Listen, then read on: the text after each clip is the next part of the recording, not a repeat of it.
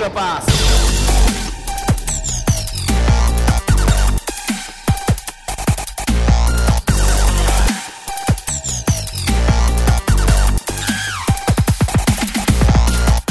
準備はいいか Extra Pass Podcast です。ズボンです。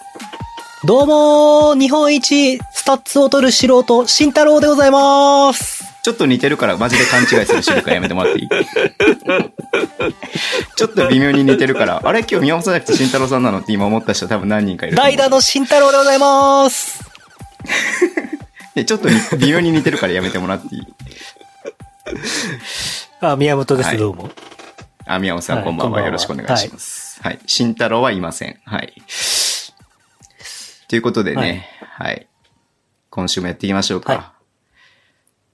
はえー、バスケットボール隊になってまた言いそうになった。えっ、と、エクストラパス。はい。ちょっとショッピングの準備していいですか？すいません。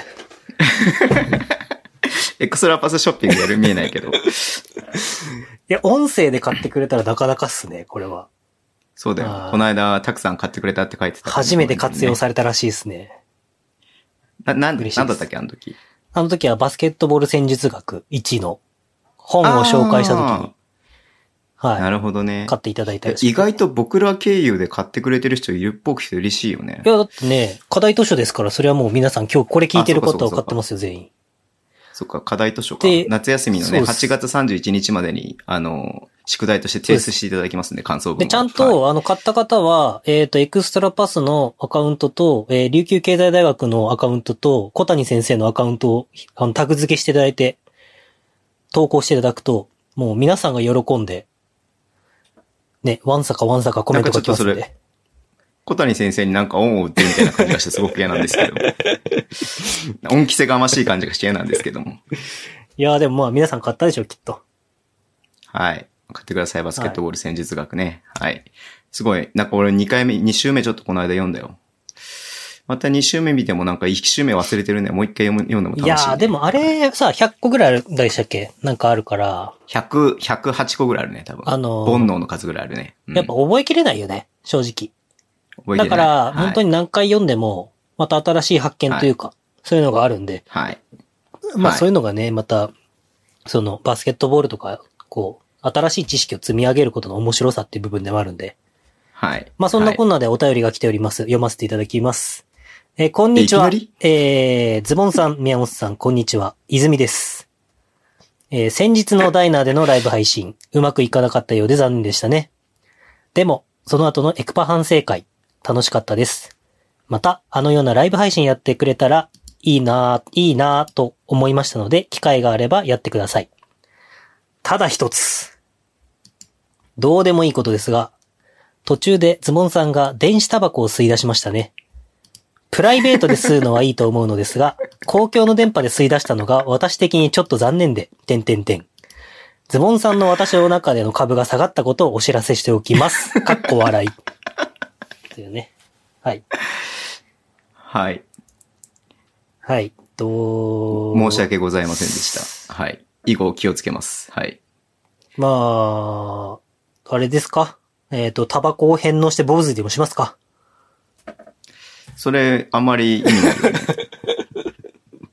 二日前に坊主にしたばっかりなんでまた。まあ、ということでね。はい。はい。そんなお便りが私のところに届きましたよ、ズボンさ大変申し訳ございませんでした。ん。どうしてくれるんですか、はい。泉さんがもう、泣く泣く、もう、ボタンを、送信ボタンを押す、押さないの勇気を出して、私のところに送ってくれましたよ。はい。も反省してます。はい。う、まあ、っていうことです。二度と生配信はやりません。そっちに振るはい反省しております。意外と楽しかったけど、やってる側も。あ楽しかったですね。はい。宮本さんが意外と、なんか僕はもうとお気楽な感じで言ったんですけど、宮本さんが意外と真面目に語ってたんで、ここ真面目だな、ええ宮本さんと思いながら僕は聞いてましたけれどもだってさ、はい一応、ミスってるわけですよ。まあそうですね。はい。まあいろいろ、まああったんですけど、まあね、楽しみにしていただいて時間を作っていただいた方がたくさんいたのに、なんか、はいね、なんか、なんつうんだ？こうなんか、あ、そんな、そんな感じなのかなと思って、ちょっとなんか言った方がいいかなと思って、はい。ね、したら意外と B2 の話をね、盛り上がったりとかして、僕は楽しかったですけど、はい、まあ楽しかったね。泉さん、あの、きっと、僕がバスケットボールの話をしちゃったからズボンさんが飽きちゃってタバコを吸っちゃったんだと思うんで本当に申し訳なかったです。本当に申し訳ありませんでした。もうバスケットボールの話はしません。はい。そっちじゃないでしょ。まあ、すべては僕が悪いですね、本当に。はい。いやー、まあそうだね、そういうふうに思う人もいるんだなっていうふうに思うと、いや、申し訳ないですね、本当に。はい。もうこのまま僕テンションだだ下がりのままこの後進めていこうと思います。はい。本当にすいませんでした。じゃあ、エンディングでいいですか？はい、エンディングでいいです。はい。エクストラパス市場エ。ン、エンディングのお便り読んでもいいですか？はい。エンディング言ってもなんかただあの、僕の中で先週の配信の記憶がないので、先週が、先週の配信がなんか最短記録感が強いですね。はい。先週の配信についてのお便りが来ています。はい。思い出してください、これを聞いて。はい。こんにちは、こんばんは、エリゴーです。先週は配信にお邪魔させていただきありがとうございました。圧倒的ホームコートで意気揚々とお話しすることができました。はこれがエリゴーの本来の姿です。えー、ツイッターを見ていると割と反響がありますね。エリゴーできんレベルだけど面白かった。前半のエリゴーうざすぎて笑った。ちゃんと資料、部屋を準備するもお酒で台無しにするエリゴーなど前回よりも私自身は好感触だったと思います。もしかして再生回数伸びたりしていますか、えー開き直りましたが、酔っている自分の声を聞いていて嫌になりました。またいつ呼ばれてもいいように準備しておきます。ありがとうございました。もう二度と呼ばねえから、本当に。あの、僕調べでは、翌日にランキングをちょっと開いてみたんですよ、久々に。でエクストラパスって大体、あの、結構稀に一桁、まあそれ配信のタイミングとかもあるんでしょうけど、まあ、あの、はいはいはい計算がどうなってるのかもちょっとわかんないですし、ポッドキャストの順位のランキングが。で、まあ、大体ね、うんえっ、と、速攻 NTR が何個か見つかるんですよ。はいはい。で、すげえな、やっぱ NTR って思いながら、まあ、うん20何位ぐらいには、翌日にはあるんですよ。うん。まあ全部見てないんでわかんないですけど、僕の中では。うんでもね、確かね、40、40番台か50番台だったんですよね。でマジで再生回数は伸びてないですね。ああ、後でちゃんちゃんと調べておくか、はいそしたら。でも、秋田だから初めて聞きました、みたいな人とかもいたからさ。そうですね。秋田代表があいつで大丈夫だったのかなってちょっと心配になってくる逆にね。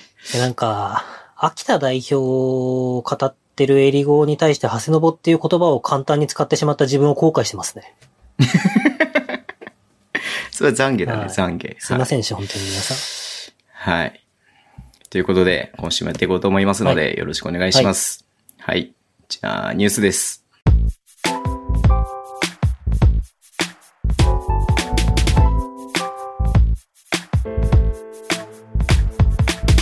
ニュースですね。はい。今週はね、ビッグニュースがありましたんで、まずこのお便り読んでもいいですか？大和なでしこ2週連続放送ですか？はい、その通りです。はい、堤真一と、えー松島奈々子が、えー恋愛をしています。ミーシャが、えータイトル曲を歌っています。以上が僕が大和なでしこに対して知っている すべての情報です。ごめん。あれ？なんだっけ？豆腐屋さんかなんだっけ？お魚屋さんですね。あお魚屋さんか。で、なんか、まあひょんなことから間違ってお金持ちだと思われてしまって、あの、恋愛を合コンに始め行くんですけて、ど、あの、うんおとお魚屋さんのお客さんで馬主さんがいて、ではいはいはいはいはい、その馬主さんが忘れてった、その馬主のなんか、おしる、印みたいなやつは、あのうんうんうん。松島奈々子が演じる桜子さんが求めてたお金持ちの称号なんですよ。へで、ーその、それを持ってる人をずっと探してて、で、僕も、う、それで、そう、合コンし続けるんですよ。それで勘違いされちゃうんだそう。です。はあ、なるほどね。うん。で、なんかいろいろ、あれで、あ、これ返しに行かなきゃってなって、帰りのタクシーかなんかに乗ってる時に途中で、すいません、ここで降りますって言って、はいその馬主さんのところに寄って、したら、え、この人の家はこんなに大きなお家なの？みたいな感じになって、こう、もうこの人を落とそうみたいな感じのところから話がスタートするんですね。はい。はい。えっ、と、これ何のコーナーですか？大和なでしこのコーナーだよ。ニュースです。お疲れ様です。もたまです。はい。私事で恐縮ですが、7月の8日に第一子の息子が誕生しました。めでたいありがとう。ございます。めでたいよ。はい。ズボンさんからもお祝いツイートいただきましてありがとうございました。毎日短いせでズボンさんの声聞いているので、個人的にすごく嬉しかったです。かっこ、出産祝いで宮本さんの携帯が送られてくることを密かに楽しみにしております。かっこ閉じ。えー先週のダイナーの生配信、エクパの生配信への参加は仕事の都合で叶わずでしたが、次回を楽しみにしております。追伸、新型コロナウイルスの影響で出産立ち会いも面会も叶わず、えー13そうなんだ日月曜日に息子と初対面。あ、今日か。今日ですね。同時に、娘、娘さんじゃごめん、嫁さんとも顔を合わせていない中、一番顔を見ていた女性は YouTube 上のなぎささんかもしれません。でんでんでんでん。ということでおめでとうございます、もおめでとうございたまさん。息子ですって息子。7月8日生まれ。はい。宮本さんどうですか？お子さん生まれた時のこと思い出しましたか？これ聞いてい。やー、子供生まれた時はね、もう、吸わないタバコをもうプカプカプカプカ吸ってしまって。いやさー、無理に変にボケなくて大丈夫だからね。はい。タバコも吸ったことねえしな。おい、おいって言えばそれで済むからね。おいって言えばそれで済むから。はい。いやでも本当なんかね、嬉しいよね。こう、子供生まれるって、でもちょっと残念だね。やっぱりこの立ち会いも。そうですねすぐ面会もできなくてでも今日あったんだね。まあでもちょっと元山さんのツイート今日見てないから、あ、どうだわかんないけれども、どうなったのか。うん。初めてですね、この、ご出産のニュースをエクストラパスでお伝えするのは、トップニュースですよ。本日のトップニュースですよ。はい。例えばなんか、えっと、千葉に移籍した佐藤拓馬がお子さん生まれたとかいうニュースすらやってないのに、初めてのお子さんが生まれたニュースは、もたまさんっていうね。はい。おめでとうございます。さんですね。はい。おめでとうございます、本当に。はい。いやー、子供はいいっすよ。やっぱり子供生まれた時のこと思い出しました、僕は本当に。これ聞いて。確かに思い出しちゃいますね。本当に。はい。いやーえっと、なんだっけ？普段吸わないタバコをプカプカ吹かしてたんだっけ？そうですね、もう、もういても立ってもいられなくて、もうそわそわそわそわしてしまって。もあ、そっち？う、もうセブンイレブンに駆け込んで、普段買わないタバコを買っちゃいましたよ。はい。もうタバコの話はいいよ。なんか落ち込むから。あ、ズボンさんって落ち込むんすね。落ち込むというかね、あの、すごく申し訳ない気持ちになるから、もう、すいませんよ、もう。もうすいませんよ。はい。禁煙しようとかって、いや、したことないんですか？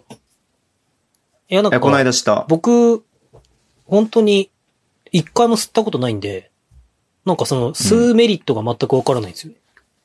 うん吸うメリットは何一つないよ。いや、ほんとね、ほんと1ミリもないんだよ。1ミリもないの。あれ、本当に。で、この間し禁煙しようと思って、えっ、とね、2日かな ?2 日吸わなかった。え、やっぱ本当になんかイライラするんですか？イライラっていうかなんかね、もうほら、あれね、ほんとさ、意志とかじゃないんだよ、本当に。なんかもうさ、なんだろう。いや、なんか、中中毒？中毒だかいやこれら。言い訳じゃないんですけど、言い訳でもないし、かばうわけでもないんですけど、なんか僕も、なんでズボンさんここでタバコ吸ってるんだろうなとは配信してる時に思ったんですよ。あ、そうなの？いや、でも、なんかその、僕とズボンさんはさ、普通にさ、例えばなんか、なんだ ?YouTube やる、やってる間に休憩の時とかにズボンさんがタバコ吸ったりとかするじゃないですか。あとまあ、ね、会場で一緒にそんなに何回も見たことはないですけど、ちょっとタバコ吸ってくるわってなったりするじゃないですか。だかうんら、あまりにもナチュラルにタバコが出てきて、なんかその、うん。こう、なんていうのああいうのって。だからもうその話はいいよ。なんか、なんていうの？だから、そう、吸いたいとか吸いたくないとかそういうもんじゃないんだろうなっていう、なんかあれ、僕の中の。うーん。これはなんかそのズボンさんを、ないからね。どどうちゃらじゃなくて、素朴な疑問なんですよ。僕毎回タバコ吸う人の。やっぱそのなんか、こう、いや、何一つメリットを感じないんだけれども、ダメなんだよね。だからもう本当に中毒なんだよ、本当に。えー、なんか、僕の知り合いは、職場のはい。先輩なんですけど、は、うんなんか、なんだっけな。なんかネットに、タバコがこんなに体に悪いものですっていう、なんか禁煙症みたいのがあるらしいんですよ。で、もうそれをうん。読んでたら本当にタバコを見るのが気持ち悪くなってきてやめたっていう人がいましたね。ああ。俺もこの間禁煙するんで5冊ぐらい本読んだんだけどさ。はい。まあ、吸ってたね、また。なんかそんなこと言ってる僕の父親はヘビースモーカーなんですけど、めちゃめちゃ。ああ、そうなんだ。はええなんかよく言われますいや。もうあれ、なんで、一本吸ったら終わりだ、一本吸ったら終わり。あそうなんですか本当に。なんで、うんお前息子なのにそんなタバコ吸わないんだってよくたまに言われますね。あ、そう。んそれぐらい吸わないんで。うん何一ついいことないよね、本当に。まあ、もたまさん本当におめでとうございます。ごめんなさい、タバコの話で。なんか、いろいろ、いろいろあったんですよ。ごめんなさい。その、見る、見ていただけなかった、ちょっと用があって、残念ながら見ていただけなかったライブ配信ちょっといろいろあったんですよ。はい。はい。でさすがにさ、あ、あまあいいや、もうこの話はやめとこう。はい、次行きます。はい。えー、J さん。はい。こんにちは。お久しぶりですねお久しぶりですね。はいお久しぶりですね。はい。えー先日、息切れ FM というものを聞きながらウォーキングしていたら、釣られて息切れマシマシになり、非常に辛かった J です。えーさて、シーズン概要が発表になりましたね。レバンガホームゲームが3節までお預けなのは北海道済みとしては、えー残念です。はいお二人の第一節どこのか、どのカードが一番興味ありますか？そのカードの勝敗予想もお願いします。かっこ私はアスフレ対、えーエクセレンスがとっても見たいです。というお便りあ、です。スフレ対アルファーズじゃないですか？うん、そうだね。間違ってるね。アルファーズだね。うん。あの、石田ヘッドコーチが見たくてたまらないですね、J さんは。はい。なんかごめんなさい。今ちょうど同じタイミングで、えっ、と、同じタイミングじゃない、今のタイミングで11時なんであれですけど、似たような感じで来ましたね。えー、ズボンさん、宮本さん、こんばんは。え今来たの？あ、メグさんですね。うん、メグさんですねありがとう。ございます。えー本日 B リーグ開幕が、開幕が発表されましたね。は一気にワクワクしてきました。開幕戦観客を入れるって、入れ、入れてできるとして、お二人はどこに見に行きたいですか？私はダーツとかで決めたいぐらい見たいところがたくさんあります。ではではということなんですけれども、ごめん、俺さ、はい。正直なこと言っていい、はい今日めちゃくちゃ忙しくてさ、は全然これさ、見れてないんだよね。レバンガが、あれなんでしょ？名古屋のホーム。で名古屋でしょ？うん。あ、そうなんだ。うん。あ、で、オールスターが水戸なんでしょ？えっ、と、10月2日に東京ホームの立ち日ホームで川崎。うん。それぐらいしか見てないんだよ、ね。僕ね、一番、B1 で一番見たいなって思ったのは、新州ホームの新州対秋田。新州ホームの新州が来たね。おおなるほど、なるほど。それは面白そう。まあ、すでにここで北海道って言わないところがちょっとどうかしてるかもしれないですけど。うん。でも、あ、で、あとあれなんで一応、あ、そっか。うん。新州対秋田はちょっとその、秋田は継続路線で、新州は進化した、この継続路線なんだけど進化させた、明らかにこうメンバーもう、ん。こうアップデートさせた状態の、で、はいあの、なんだっけ、ジェイミー？韓国人の、うんうん。対野本はいはいはいはいが多分行われるはずなんですよ、どこかで。確かにちょっとそのなんか和製2メートル対韓国の2メートルの、こう勝負ってちょっと燃えません？あ、面白そうだね。それはちょっと。うん。なんか、間違いなく、スキルとかは申し訳ないんですけど、そのジェイミーの方が高いと思うんですよ。でもはいはいはいは、いこう、泥臭く野本が、こう、向かってくっていうのがちょっとイメージできて、なるほど。面白そうだなっていう。確かに。で、まあそこが、やばいぞってなってきたら、やっぱり、秋田はガードでプレッシャーかけてくんで、まあ、長谷信のディフェンスとか、まあ、伊藤とか、その辺のあ中山とかのプレッシャーを強めてって、どうガードを潰すかみたいな。うん。ガード、ガードが潰せれば秋田に部があるだろうし、ガードのところがうまく裁かれると、ちょっと新種の方が部があるかな、みたいなイメージの感じですね。うんうんうんうん。なるほどね。で、まあ、そっか。その、それが土曜日なんですよ。同日ゲームなんですけど。はいはいはいはい。で、はい2日、2、3の金、銅で、えー、J さんも言ってましたけど、アスフレ対、はい。えーアルファーズがあって、ね大田区総合ですね。で、まあこれはすべすべさんのちょっとお言葉をお借りしますけど、はい。まあどうしてアルファーズにバッツがいるんだと。まあ僕からすると、はいはいはい。はいあ、の、もう一人の外国籍の方がどうしているんだ感はすごいですけど、はいはいはいはい。ブラッキンズね。ブラッキンズの方が。でも、うんうんうん。アスフレはどうして岡田さんがいるんだっていう。そうなんか、なんつうんだろうな。こう、なんかスラムダンクチックっぽいっていうか、あの、はいはいはい。魚住が、あれは、三井三井久志じゃないか中学 MVP のみたいな感じで岡田さんを見るアルファーズブースターと、なんか、こう、なんつうの、森重を見るような目で見る、丸尾とか森重を見るような目で見る、こう、アスフレブースターみたいな。はいはいはい。なんかその争いがすごそう。多分絶対ゴール下は制圧できるんで、アルファーズが。そうだね。なんか、それに必死にやっぱね、こう、あの、イッシュとかが、アスフレのイッシュとかが立ち向かうんだと思うんですけど、でも、はいアスフレの、こう多分、岡田さんのスリーポイントと、まあ、久岡くんとかのドライブからのフローターとか、ミドルショットとか、うん、うん。その辺が入ると、アスフレが部がある可能性は高くなってくるし、まあ、ゴール下制圧されてそのまんま持ってかれてアルファーズって可能性もあるし、なんかそこもちょっと見どころ満載だなっていうはい。感じですね。まあ、なんせ、はおそらくそこで輪島イリアが、えー、丸1年以上そうだね。ぶりにコートに帰ってくると思うんで、はい。はい。キャッチミスしないように願っといてください。楽しみだね。はい。ちょっと予定組まないとだな3円が、えっ、と、浜松で開幕なんだね千葉で。すね。うん。いやー、なる面白いね、そこも。B リーグ復帰の山門がいきなり富樫をボッコボコにするんでしょ？そうだね。もうその絵はもう見えてる、見えてるねうん。俺はスキルコーチもやってるんだぞ、つって。同級生だからね。うん。いいね。そっか。琉球と栃木でしたっけ？宇都宮か。そうだね、ブレックそこスアリーナで。もうん熱いっすね。サッサさんと藤田さんがそこで相ま見えるとかっていうのも。なんか結構そういう組み方してますよね。B2 も佐賀と、まあ開幕はね。佐賀と熊本とかだし、中西がこう絡んでくる。はいはいはいと。か、なんか結構そういう組み方してますよね。そうだね話題性があるうん。感じの。京都富山もそうでしょ、マブンが古巣でしょ？うん。なるほど。横浜はどこでやるの横浜は。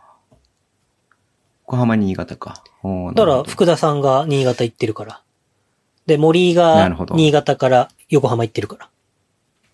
なるほど。そういう組み方をするんですね。すね B リーグさんは。はい。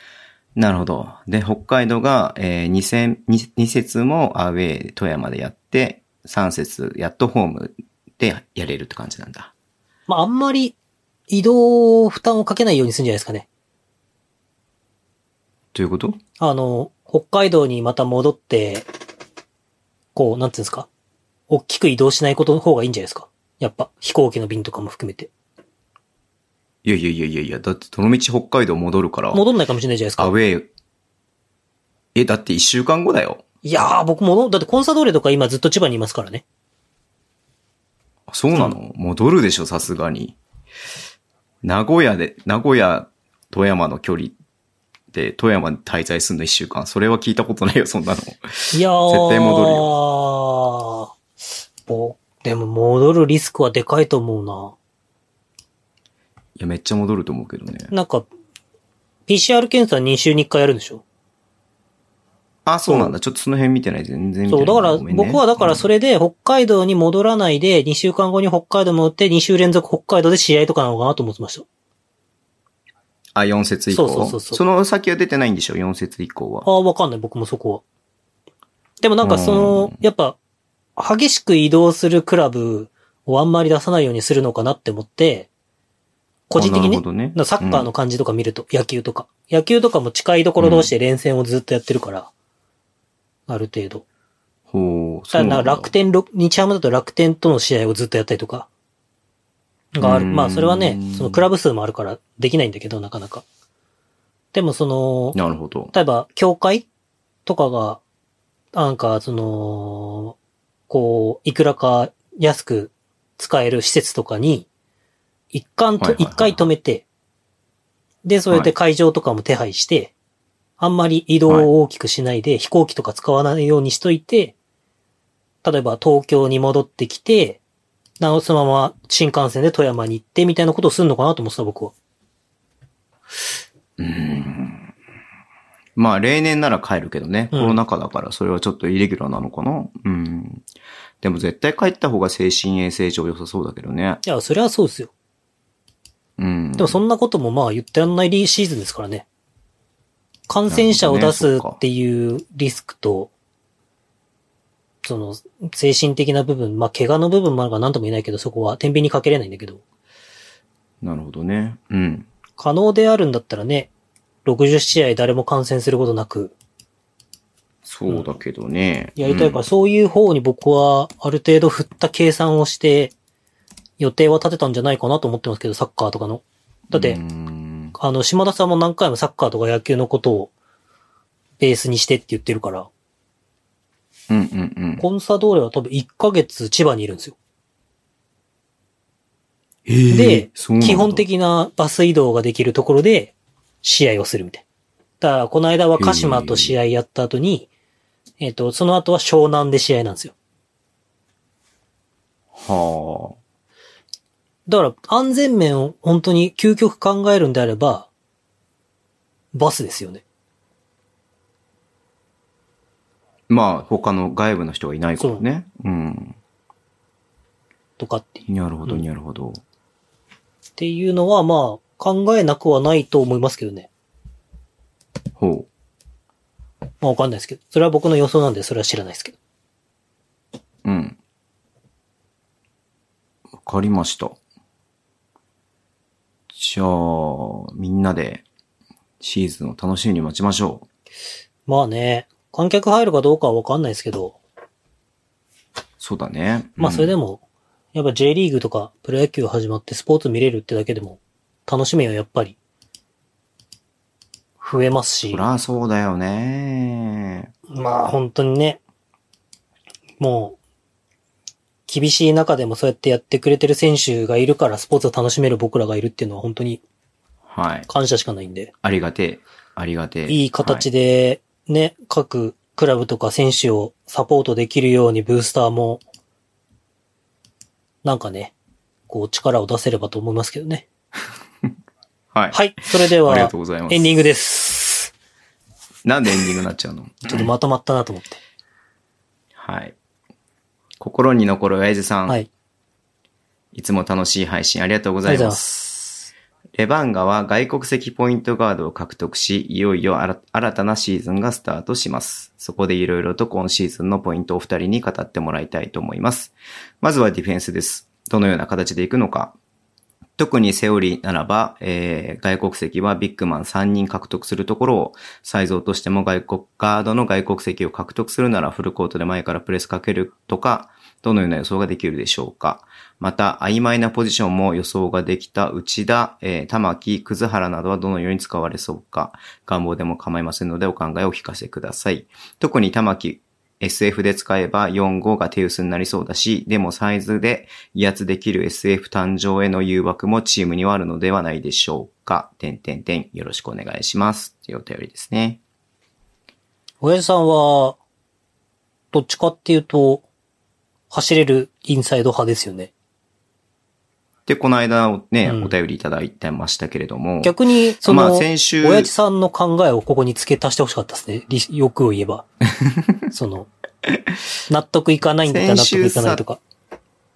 撮った、撮った、収録した次の日にさ、あの、ジョーダン・テイラーのリリースが出てさ、で、収録の時にさ、エリゴがさ、あれ、ポイントガードいるんですか？みたいなこと言ってたからさ、うんすぐにさ、ジョーダン・テイラーのさ、あのリリースのさ、ツイートのさ、リンクをつけてさ、ポイントガード足んねえなって送ってやったよ。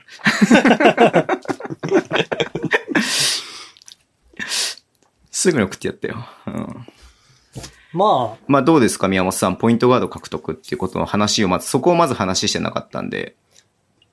僕、その、ちらっと言いましたけど、スコッティ・ピペンみたいな選手が来れば一番いいと思ってるって言ったんです。の覚えてまあますディフェンスのできるそうそうそう。ね、キキースみたいなこそうそうそう。と言ってたよね。3番を守れて1番ができる、まあ2番とか1番とかができる選手が来たら一番いいって言ってたんです。けど、まあまさにその通りで来て、うん。まあそうですね、まあ、まずその、間違いなくスリーポイントの本数は増えます。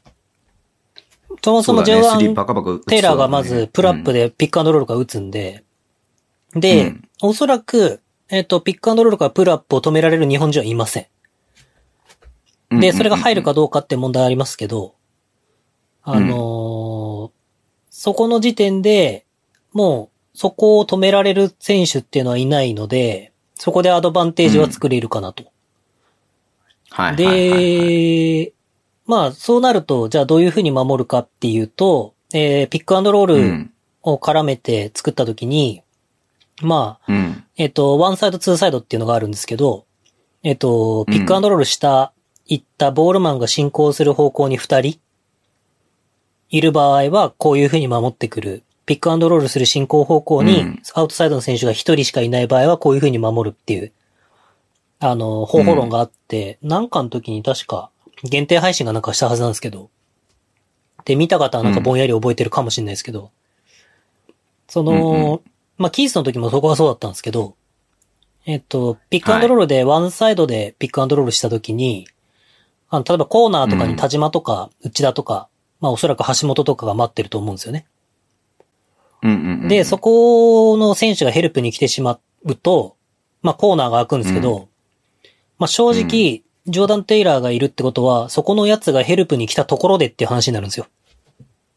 うん、もう多分、カミングスもそうでしたけど、まあそこからもう飛んでしまえば、ピックが当たって飛んでしまえば、まあ多分もう2メートル超えたがビッグマンが飛んでこない限りはブロックはされない。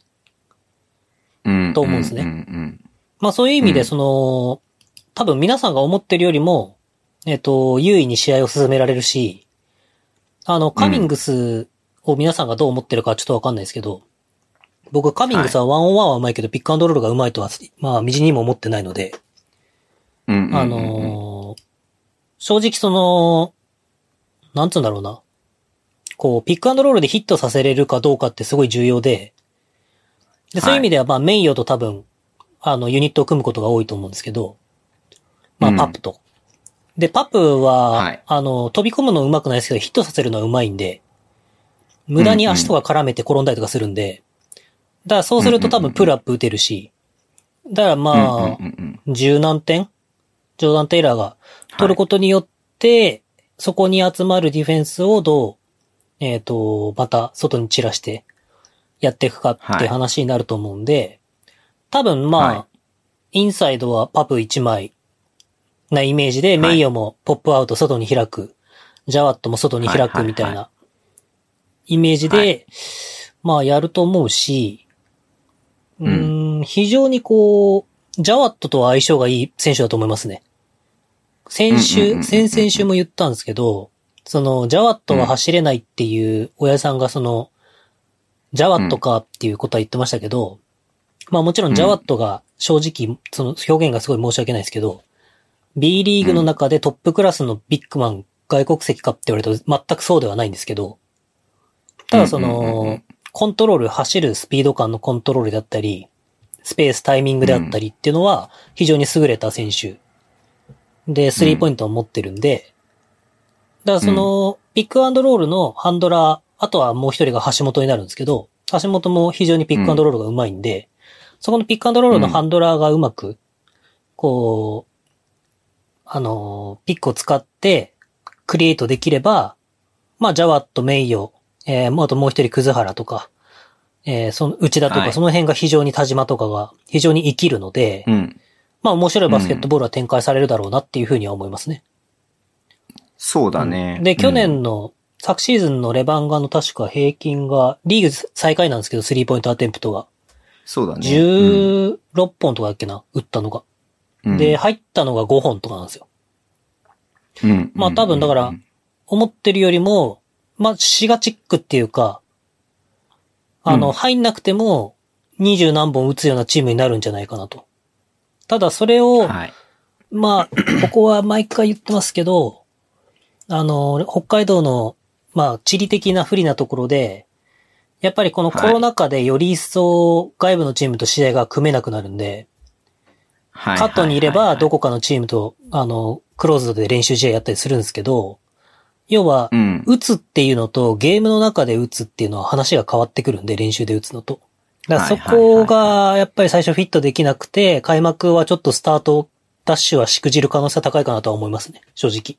うん。ただそれを、まあ、アリーカップもないみたいだしね。ただそれを、まあちゃんと、ポイ今シーズンのレバンガに関しては遂行できるかどうか。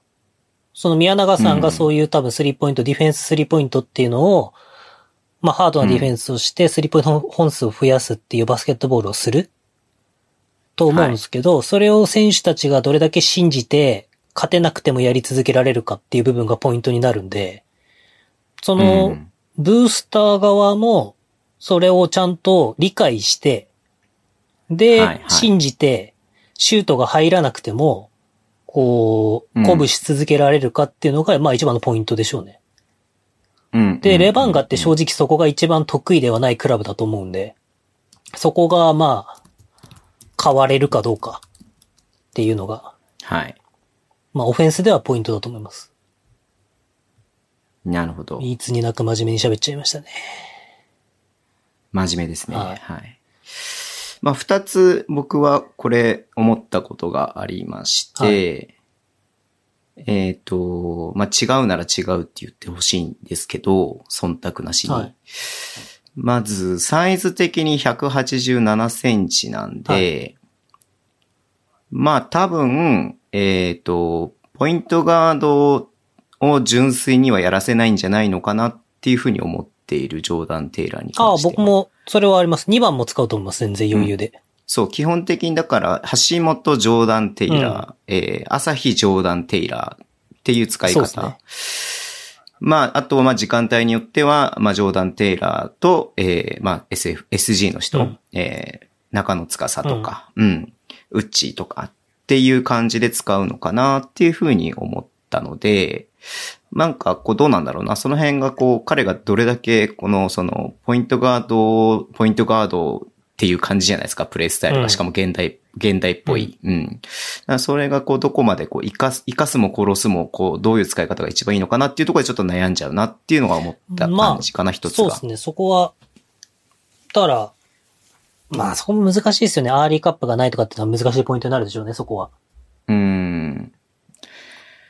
そうね。だって紅白戦でさあ、ジョーダン・テイラーにつく奴がいないもん。そうだね、うん確かにね。うん。だからなんかね、まあ日本人で言うと、まあ練習するんだら葛原くんがつくとかさ。うんまあだから、うん葛原そういう感じになってくるのかな。ただ、うん。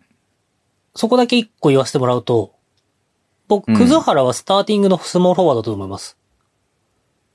あ、なるほど、ね。で、かなり、そのインタビューとか、宮永さんの話とか、練習風景とか見る限り、かなり葛原に期待を持って接して、はい、あの、はい宮永さんのはい中で、彼だけはどうしても欲しかったっぽい感じの補強なんで、うん、確かにね。だから多分、分、期待はでかいね。うん多分宮永バスケットボールにおいて。て、葛原の存在はかなりキーなんだろうなっていう。だからその、ジョーダン・テイラーってもいううちょっと今まで、そうなんつうんだろうな。こう、例えば、えっ、と、橋本、えー、田島、カミングスっていう組み合わせとか去年の。で、イメージが別にできるじゃないですか。ただ、その、例えば橋本、ジョーダン・テイラー、中野とか、橋本、ジョーダン・テイラー、葛原っていうイメージってちょっとあんまり湧かないので、うんだそういう意味で、どれぐらい、こう、葛原が、宮永さんが求めてる仕事をできるかどうかっていうのが、若いんだけど実は一番鍵かなっていう。うん。なるほどね。で、もう一つ思ったのが、まあ、上出さんがこの特に玉木 SF で使えば4番5番が手薄になりそうだし、はいっていうふうに言ってるのもそうなんだけれども、ジョーダン・テイラーみたいな選手を取るのであれば、一岡ショーンは残してもよかったんじゃないのかなっていうのはすごく思う。うん。ベンチ外だとしても、まあ、パプが怪我とかした時に、まあ、そこを補う、まあ、4番の選手みたいのがいた方が、まあ、体制としてはなんかいいんじゃないのかなっていうふうに思ったんで、はなんかそこでこう、もう一人インサイドの選手、うん、取っとけばよかったんじゃないのかなっていうふうには思うんだよなっていうところだよいね。だからそこを玉木で使うことになるんじゃないのかな、結局、みたいな感じになると、なんかそれも面白くないなって思っちゃってるっていうのもありますよ。うんい。やー、わかりますよ、ズボンさん。ごもっともだと思います。ただ、まあ、これ、こうんうん。間違いなく、玉木よりショーンの方が高い。あ、金額がね。うんうんだその、僕が今回結構、例年になくレバンカはいい補強してるって言ってるんですけど、うん。その、そこの基準って正直僕の中では勝てるかどうかではないんですね。その、不測の事態が起こる可能性。まあ、極論言ってしまうと、えっと、うんまあ、こんなこと言っても、言っちゃいけないのかもしれないですけど、コロナに感染しましたとかっていう可能性が、こう、誰か出てきたら、どのチームも平等に重要な選手がいなくなる可能性があるじゃないですか。まあ、まあそうだね。ってなると、その、まあ、で、まあ、スポンサーも離れるかもしれない。まあ、実際、サンレイブスの話とかもありましたけど、かうんもしれないってなると、やっぱり、やりたいバスケットボールにおいて一番最小の予算でやるっていうのは、僕はすごく、まあ、この時期に関しては的を得た考え方かなとは思うんですよね。だから、うん、うん。ショーンを残すっていうのは理想的には僕は正しいと思うんですけど、し、うん。去年、あのーえっ、と、清永さんが GM になったじゃないですか、単体の。単体っていうの。うん、うん、うん。単独で GM になったじゃないですか。まあだからおそらくうん清永さん、千、千人ってこと清永さんがやり、りたかったバスケットボールっていうのは、まあ外国籍の2番3番を獲得して、日本人うんと帰化選手で、まあ4番5番のどっちかを常に埋めて、常にっていうかはいまあ15分、2人で15分とか20分くらい埋めて、でまあ外国籍2枚をビッグマンに使って、みたいな感じのイメージで考えて、それで構成をしてて、今回も似たような構成をしてると思うんですけど、まあは単純にパプとショーンをどっちかを選ぶしかなかったっていうことだと思うんですよね。個人的には。い。それはお金の面でってこと？うん、僕はそう思います。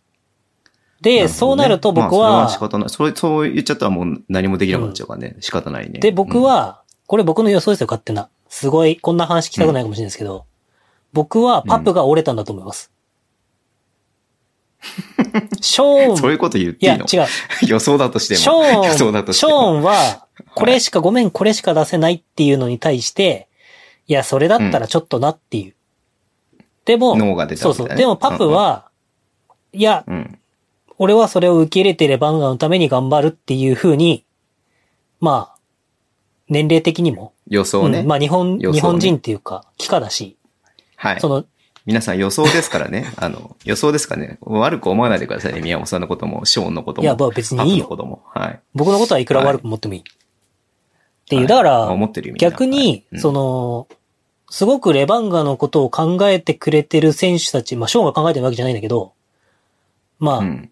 うんこの厳しい状況でも厳しい状、厳しいっていうか、うん難しい環境の中でも残ってくれた選手たちっていうのは、まあ新しいレバンガを作るっていう意味でもすごくやりやすいメンバーが揃ったんじゃないかなとは僕は思いますけどね。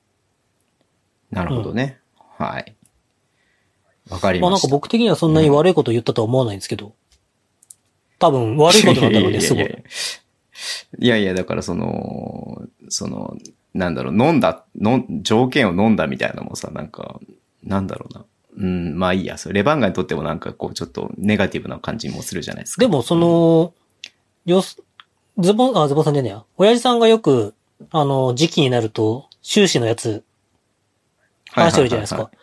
あの収支で考えると多分やっぱレバンガってすごい有料企業だから、そこの、要は予測の部分でもちゃんと有料企業で黒字になるようにちゃんと組んだっていうのは僕すごいと思いますけどね。編成をね。うんまあもちろん、もちろんそれはそうだけどね。うん。いや、きついっすよ、北海道でまあコロナを乗り越えるのは。その、そう病気とかいう部分じじゃなくて、はそのやっぱりメインスポンサーを探せないですから、うん。福島とかみたいにね、その福島の企業じゃないけど、応援するよみたいな企業って出てこないですから、北海道外から応援するよみたいな企業は。うん。難しいっすよね。はいわかりました。なんか、あれだね。でも、まあ、この一番ポジションを取ったっていうことはめちゃめちゃ僕の中では、いや、いいことじゃないですか。めちゃめちゃ評評価、評価ってなんか偉そうだけど、すごいことしたなっていうふうに思うので、だって、いやこれは本当に素晴らしいですよ、本当に。唯一見れられなかったことが見れますよ。何何？田中大輝対外国籍。だって今まで、いや、今まで、まあ、カミングスがついたことはあるけど、今までそのはい。一番系の外国籍ってギャレットでしかいなかったわけじゃないですか、B リーグになってから。ギャレットは味方だったんではいはいはいは、い田中大輝の。はいはいはいはい。田中大輝のディフェンスが、そう、ジョーダン・テイラーにどんだけ通用するのかとか、っていうのをね、そういった意味では、ね、あの、レベルアップするね、ことにはつながってくるとは思うので、うん。非常に、ね、ポジティブというか、だから好ましいことですよそう、ね。だから編成的にレバンガはそこを狙ってたんだろうなっていうのも思いますよね。この2年を見ていくと。うん結局、、よくズボンさんがさ、昔、そのなんか弱者の戦い方みたいなこと言ってたじゃないですか。うんうんそのセオリーで戦わないみたいな。だ結局、そねそのセンター同士で戦ったら、まあこれもさっきの話につながっちゃいますけど、まあ、うん。よ極論いい選手は高いわけですよ。で、ね。まあうん。島根みたいに、なんかどこから連れてきたかちょっとわかんないけど、いざやってみたらめっちゃいいぞ。謎のハンガリー人とね。めっちゃいい選手じゃんみたいなベネズエラ人がね。みたいな力を、こう、だからそれに成功した時もレバンガも実際あるじゃないですか。はいウィッティントン、トラソリーニとかの時って、はいはいはい。え、なんか、カナ、カナダみたいな感じだけど、すげえうめえみたいなさ。まあ僕は個人的にはトラソリーニをレバンガで見たかったっていう気持ちが強いんですけど、まあね、うん。でもその、なんていうの？結局、じゃあどうやって戦うかってなった時に、あの、激しいディフェンスをするっていう風に決まってるんですけど、何年もここ何年も激しいディフェンスをしきれてないんですよね、やっぱ。やり続けれてないんですよ。じゃあ、それがなんでかっつったら多分、その、点を取れないっていうジレンマも合わせ持ってるからなんですよね。うん。だ去年うんうんうんうんはカミングスに頼りき、頼って勝ったっていう試合もあるし、なんかその、なんて言うんだろうね。こう全員でボールを回して点を取ったみたいな感触がない。から、うん。なんか勝ってもちょっと、なんか勝っただけみたいな印象もなくはないというか、その表現がここは難しいけど、まあ勝つことが大事なんだけど、うん。でも、そういう意味では、うん。やっぱりそのポイントガードタイプで、ある程度こうボールも散らせる選手、ピックアンドロールでクリエイトできる選手を取って、そこでイニシアチブを持って、攻撃を停滞させないで、で、前に前に圧力をかけてディフェンスをするっていう部分では、間違いなく失点は増えるんで、だそこでうん、こう、帳尻を合わせるというか、うん。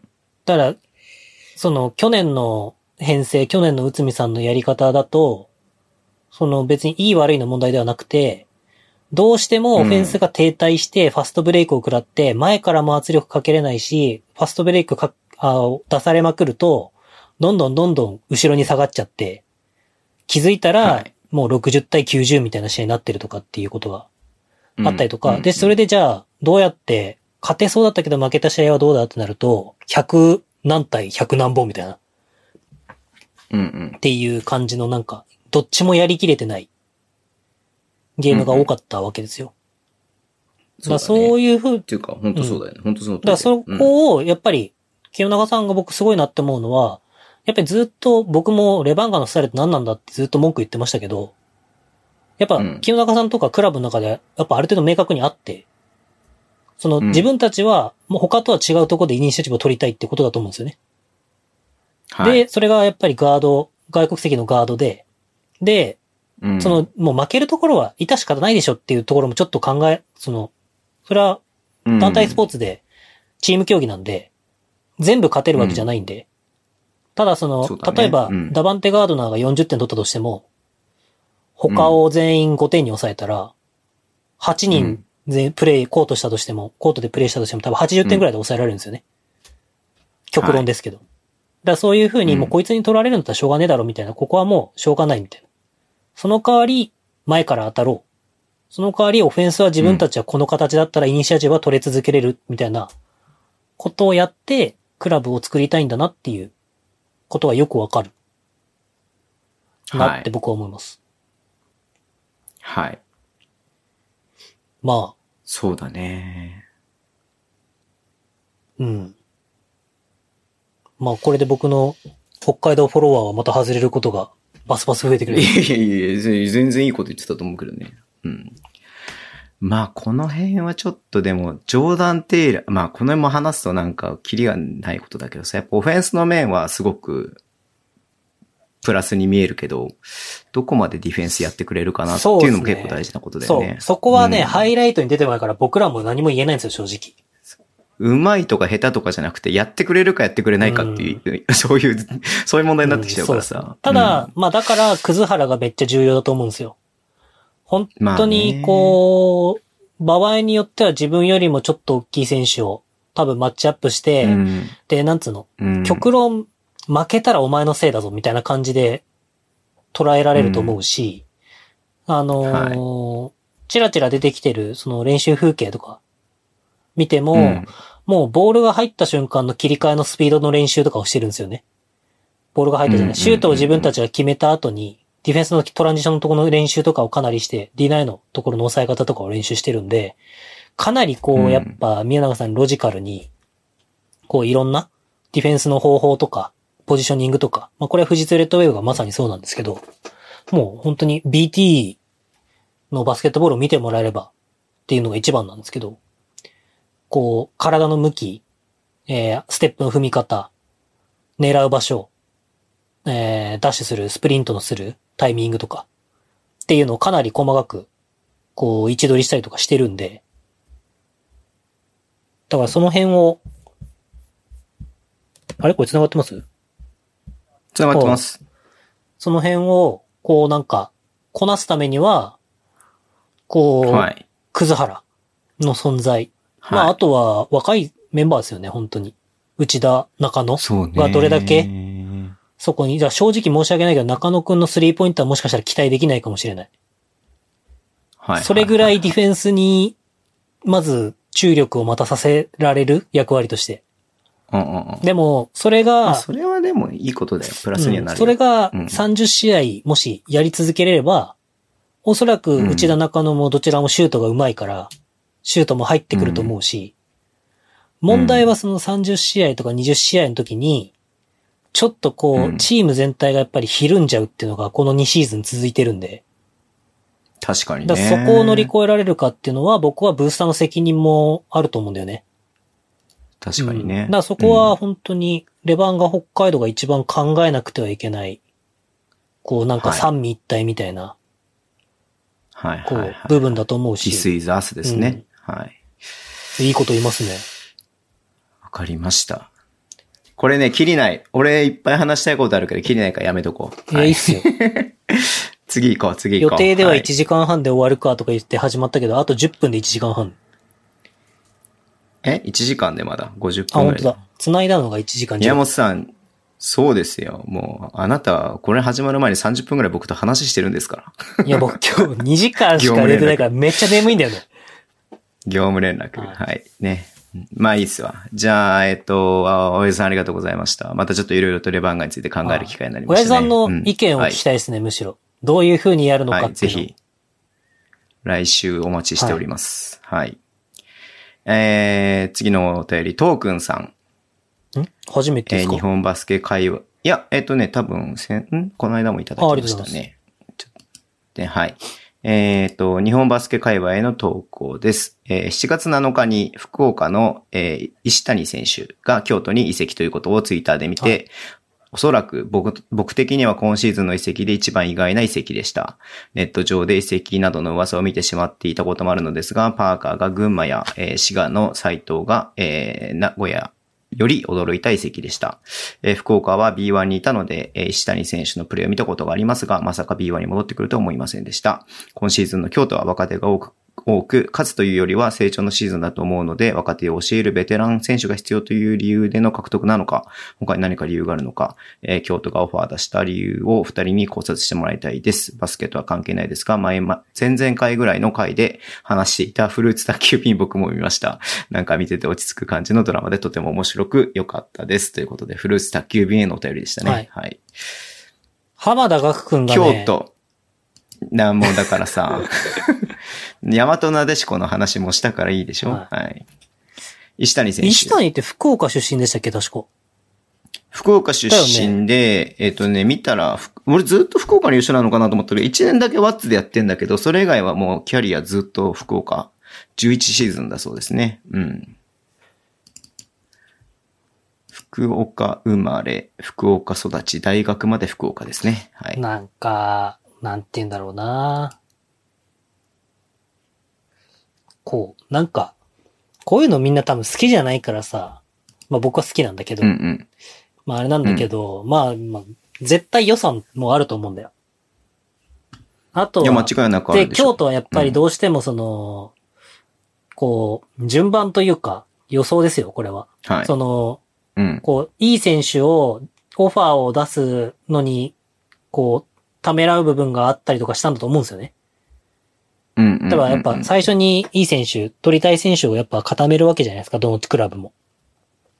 だからその時に、まあ、放出組も多かったし、まあ、時期的にはその、レバンガーもそうだけど、京都も再編の時期というか、まあだから KJ とかサイモンとか、その辺がまあベースにの残ってくれて、あと他にも多分残したかった選手はいると思うんだけど、で、って考えた時に、経験値であったり、まあ、エナジーであったり、はい。まあ、あとは単純に僕、あの、コーチとのつながりとかもあるのかなと思うんで、まだコーチの発表がないと思うんですけど、もしかしたら近しい、ねね、近しいコーチが口説いたのかもしれないですね。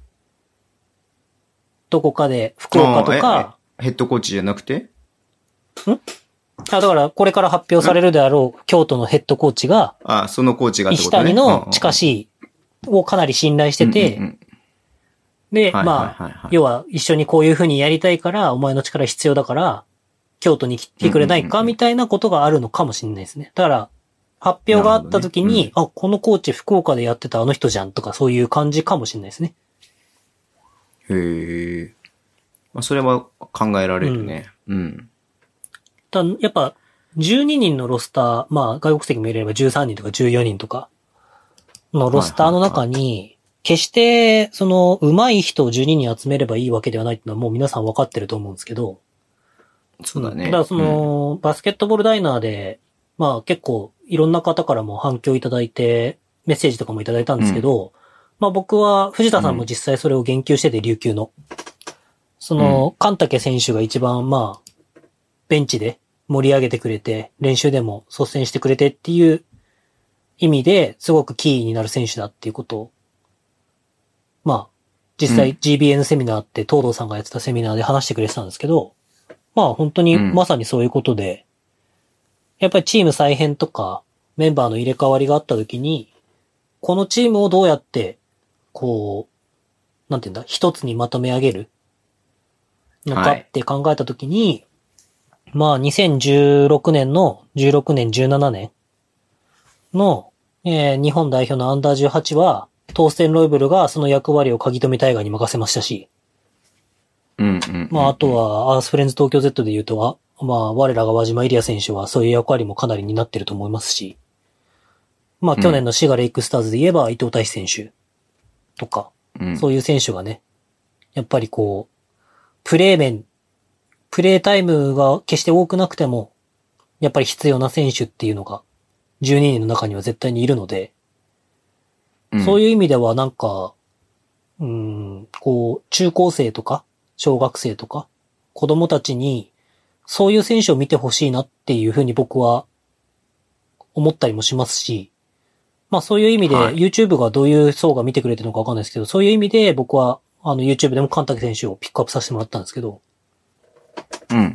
ね、だから、上手い下手とかいう以前のところの戦いというか、その、うん、まあ、その人間としての、人間がやるものなんで、スポーツは。だそういう部分がすごく大切だっていうのが、この石谷選手の移籍は、一番僕は感じますけどね。そうね。まあもちろん。んそのね、ディフェンスとかもエナジーあってうまいですし、B1 でも別に多分、普通に全然できると思うんですよ。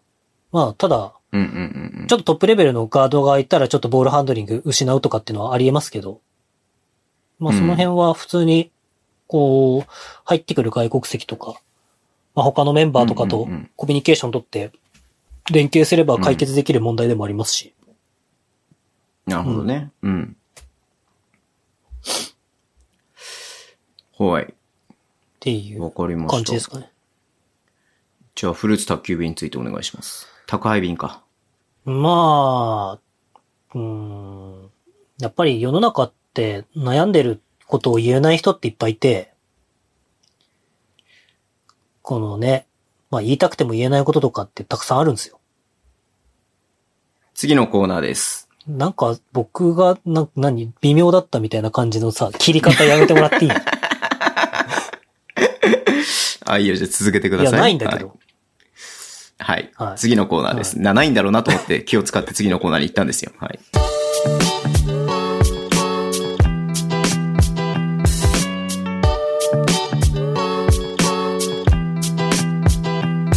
あなたの地元のあの選手。え？ごめん、ズボンさん。はいすごくないですか、あれ？何がすごいの？これ続いてることが僕は本当に嬉しいです。はい。えー、お疲れ様です。タロンタです。あありがとうございます。あなたの地元のあの選手。トロントの選手かな、うん地元じゃないじゃん。僕の地元選手は太田敦也選手です。はいというより、えー東三河地区だと彼しかいない気がします。ちなみにプロ野球選手は結構います。唯一にして無二の存在、太田敦也。いつまで彼が現役を続けるか、引退してもチームに残ってくれそうな気がしますが、何歳になっても彼の活躍が楽しみです。ということで。はい。太田のあっちゃんはフランチャイズプレイヤーだよね、もう。3円でしかやったことないいや、よね。ごめん、今、太田のあっちゃんはフライングゲットで呼んで聞こえたわ。どういうこと？いや、なんでも。いフライングゲット？何フライングゲットって？や、ズボンさんに言ったのが間違いだった。すいません。なんでもないです。フラン、もうあれだよね、3円でしかやったことないんだよね、多分ね。3円だけじゃないですか。BJ の時も3円にいましたし豊川生。まれ。そっか、豊川生まれで、え？あ、そっかそっか。中村和夫先生に9歳で、すごいね。あ、その時にもう見出されてるんですか？柏、柏高校に進学。ああ、そうですね。千葉の柏に進学して。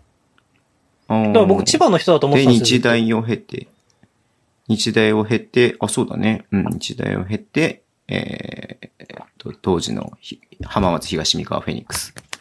うん。あ、当時あれか。OSJ、OSJ、OSG フェニックスか。うん。何やってんのかチャガチャガチャガチャガチャガチャガチャチャ。またなんか食べてんの？はい。何？急に何？あなたのコーナー、あなたのコーナー、あなたの地元のあの選手のあなたのコーナーなのに。あなたはお菓子を食べるって暴挙に出たんですね。い。楽しくやりましょうよ、ズボンさ いいよ、食べて。ズボンさん、お菓子類は全く食べてないね。もう1ヶ月半ぐらい食べてないね。うん。アイス食べた。はい。えーと、なんだ、俺が太田敦也について何か話さないといけないのか。うーんとね、特に思い出はないです。はい。ん。太田敦也といえば、やっぱうん T シャツの日焼けじゃないですか。ああ、俺も今それ思ったけど、俺言うことじゃねえなと思ったから今言わなかったのに言っちゃったね。なんで僕がどうしようもないことを言ったみたいな感じに、いや、だから僕は飲み込んだんですよ。どうしようもないこと言わないように。そうやってコフィンコーナーに追い込むようなことするんですかはい、コフィンコーナーね。はい。コフィンコーナー山ちゃんの動っていうのは、画見た？コフィンコーナーっていうのは飲みましたもちろん。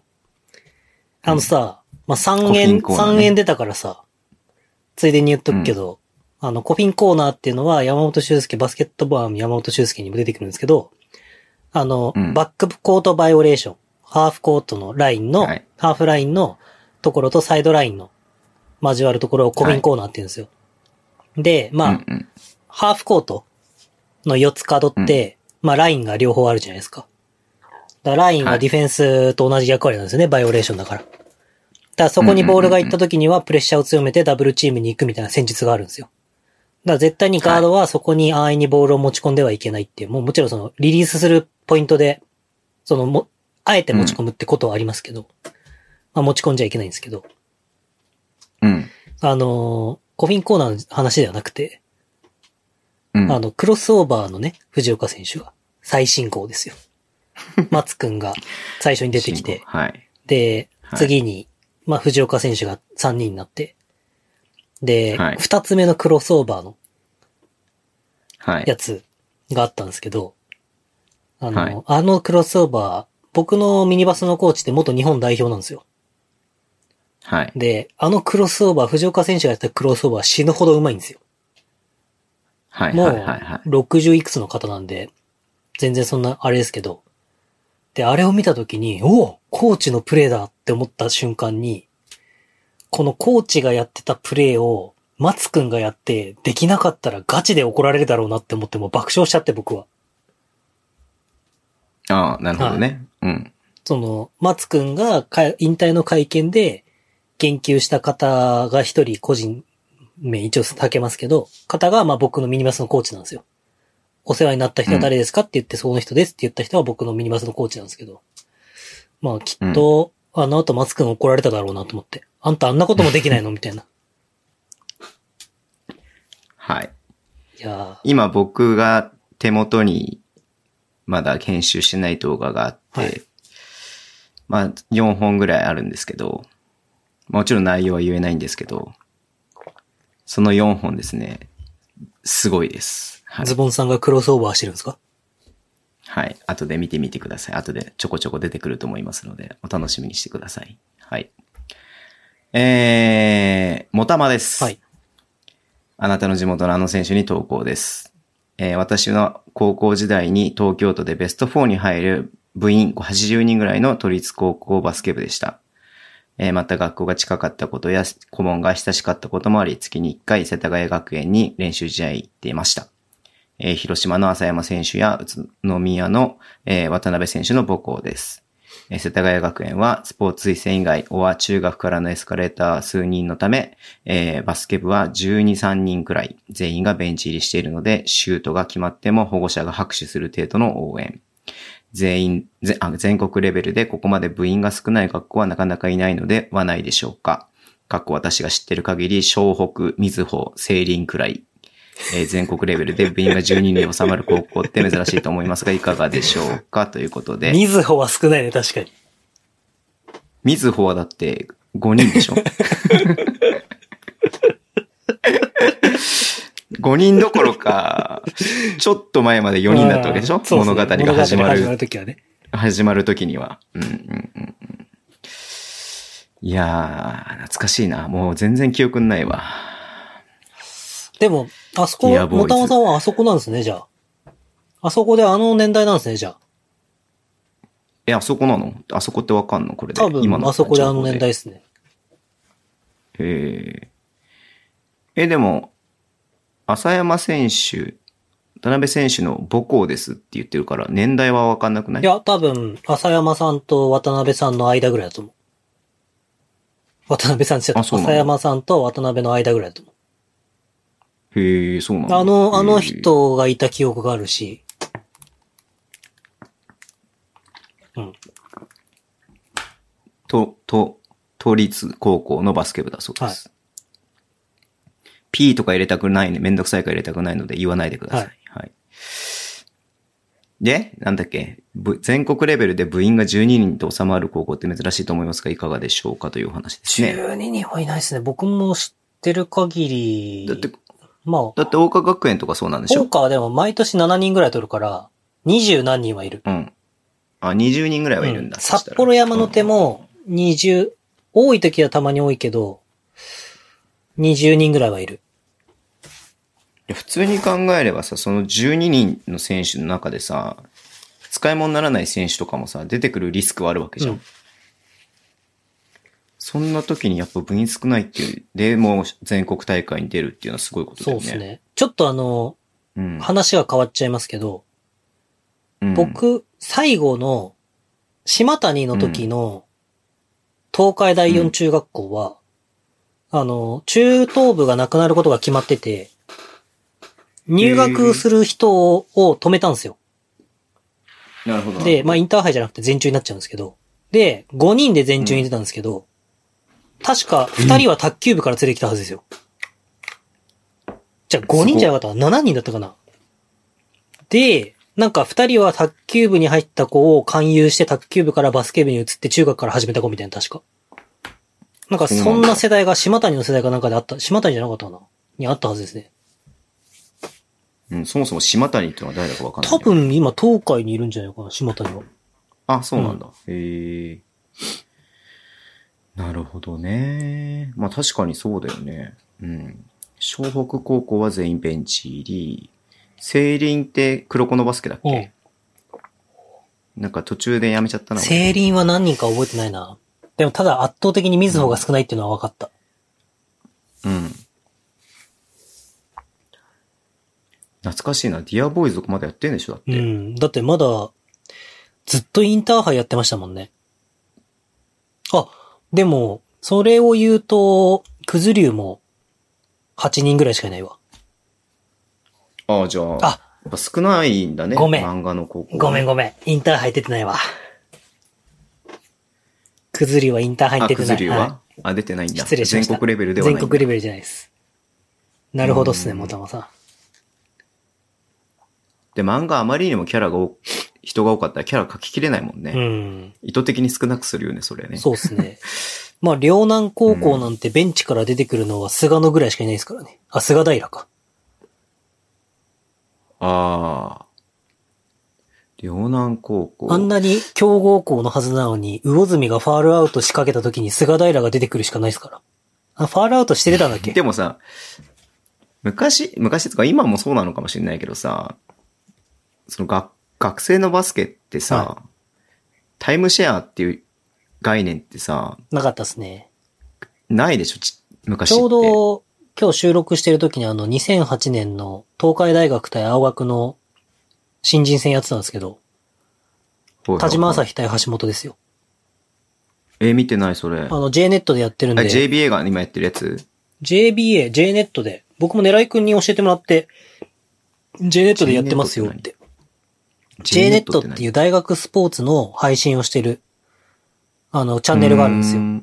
で、あのーリーグ戦とかってたまに JNET で生配信があって、だから行けない時は僕もその JNET で見たりしてるんですけど、なんか多分リーグあのートーナメントがなくなっちゃったりとかしてるから、その代わりプレイバックで多分何試合か、今日からずっと東海大学の試合とかをやるんですけど、で、それで最初の配信、最初じゃないかもしれないけど、今日の配信が、えー田島と橋本が2年生の時の青学対東海。新人戦、1、2年生の大会。で、をやってましたね。で、もう、ピックアンドロールはしねえし、戦術っつったら、もう、オリモさんがやってる得意なタイプのあの、オフボールスクリーンからのカールカットぐらいしかないし、そうなんだ。うん、もう、よくこれで、なんか、なんつうんだろう、知らないってすごいなって思うよね、やっぱ。そこを、だから教えられる先生がいないかったってことでしょ、当時も。教え、まあそうだね。教えられる先生がいなかったし、そもそもそういう知識が多分トップレベルにも入ってなかった。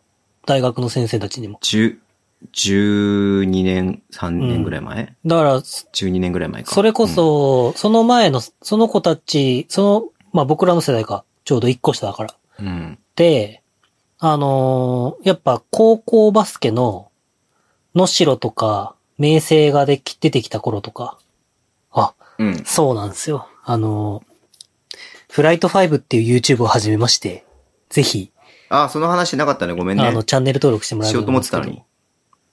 うん、で、まあ、え、あれ、あれってさ、い。い聞いて、はい。あれっていつ僕呼ばれんの？呼ばれないですよ、多分。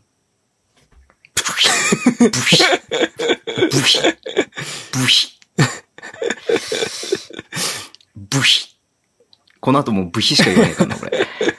いや、呼ぶ、呼ぶっていうことはないです。だから、え、混ぜてよって言われたら別に、あ、いいっすよ、みたいな感じのテンションでやるって感じです。混ぜてよ。で、もあの収録1ヶ月に1回ぐらいしかしないんで、混ぜてよ。なんすかその太い声で言ってるんですか？混ぜてよ。いやー、オラも仲間に入れてくれよ。なん、どのテンション？もうすぐ40歳。いやー、一世代前のことを語りに行けますよ、僕いや、だは。から一世代前のことを語りに行くんだったら、束で来てほしいです。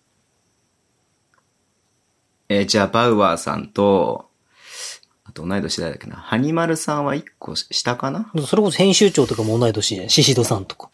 同世代じゃないですか。僕ら3人とも違うんで。なんか、いいよ。いいよ。バウアーさんとハニマルさんで行くよい。や、だからね、もう。いや、でも、間に入れてくれよ。でもその、その 3on3 いいね。その 3on3 楽しそう。ああ、そっちの方が楽しいじゃん、やっぱり。いや、でもなんかもうね、ちょっと、こう、この辺出るとか言っていいっすね、みたいな人はいるんですよ、結構。あ、同いど、同い世代で。で？僕、その中にズボンさんはいないの？いやだって8個違うじゃん。ズボンさんい、ズボンさんいないの？しかも、狙いくんと10個違うでしょ？オラ、オラ、オラも仲間に入れてくれよ。誰のものまでだよ、それ？さっきから。どいや、の、なんかちょっと、おじさん、おじさんっぽい感じでいこうかな。どの NHK 教育の番組さ？仲間に入れてもらえないおじさんみたいな感じになってる。いや、それ、志村けんのあれじゃん。え、例え、いいい語いい語、いいよなってやつじゃん、それ。いや、それは知らないんだけど、例えば誰？え例えば誰？え、例えば？いや、これ言いたくないな、ちょっと。うんあ、じゃあ言わなくていいや。あの、本当に、あの、な、なんつうんだろうな。エリゴ？エリゴ？エリゴは呼ばない、絶対。エリゴ？エリゴ？エリゴは多分誰の DM も返さない。誰誰からも DM が返ってこないと思う。出たいんですけど、つっても。あの、同い年ぐらいか。誰だろうな。うーんと、田島朝日？いや、だからそういうケースでもう本当に。そういう系呼んじゃうの？と、で、なんか、だから当時、本当に大学の一部、吉田くん吉田くん吉田くん吉田くんって誰？レバンガの吉田くん。同級生だわ、確かに。確かに同級生だわ。吉田くんも言ってた吉田くんも、オラも仲間入れてくれよーって言ってたわ。えー、吉田くん40じゃないもんだって。言ってなかった。あそっか。うん。いやー、なんつうんだろうな。なんかその、当時大学でやってた人とか呼べたら面白いね、みたいな話をしてる、したんですけどうん、僕がね、勝手に。はいはいはいはいはいはいはい。確かに。別に見てた、見てた人たちだもんね。そう、今トップレベル、普通に今、社会人で働いてる人とかも、はいなんか当時の、あどこどこ大学で、なんか、ベンチ座ってたとか、そういう人とか、呼んだら面白いんじゃないみたいな話のを、ちょっとね、うん。してるわけですよ。いや、めっちゃ楽しくて。あの、今、誰の何の話してましたっけ？今はね、えっと、もたまさんのこ高校時代の話。ごめんなさいね、もたまさん、あの話を。まあ、それこそでも、いや、でももう完全に、お一旦これ終わってるから大丈夫だよ。まあ、はいもたさんさんもそれとも、それこそちょっと先輩だと思うんですけど、あ、そうなんだ。多分僕の予想では。はいはい、はい。あのー小一時間ね、まあ、繋いで、タロンタさんトロットにいるんで、あの、まあ、12時間ぐらい違うんですよ、時間が。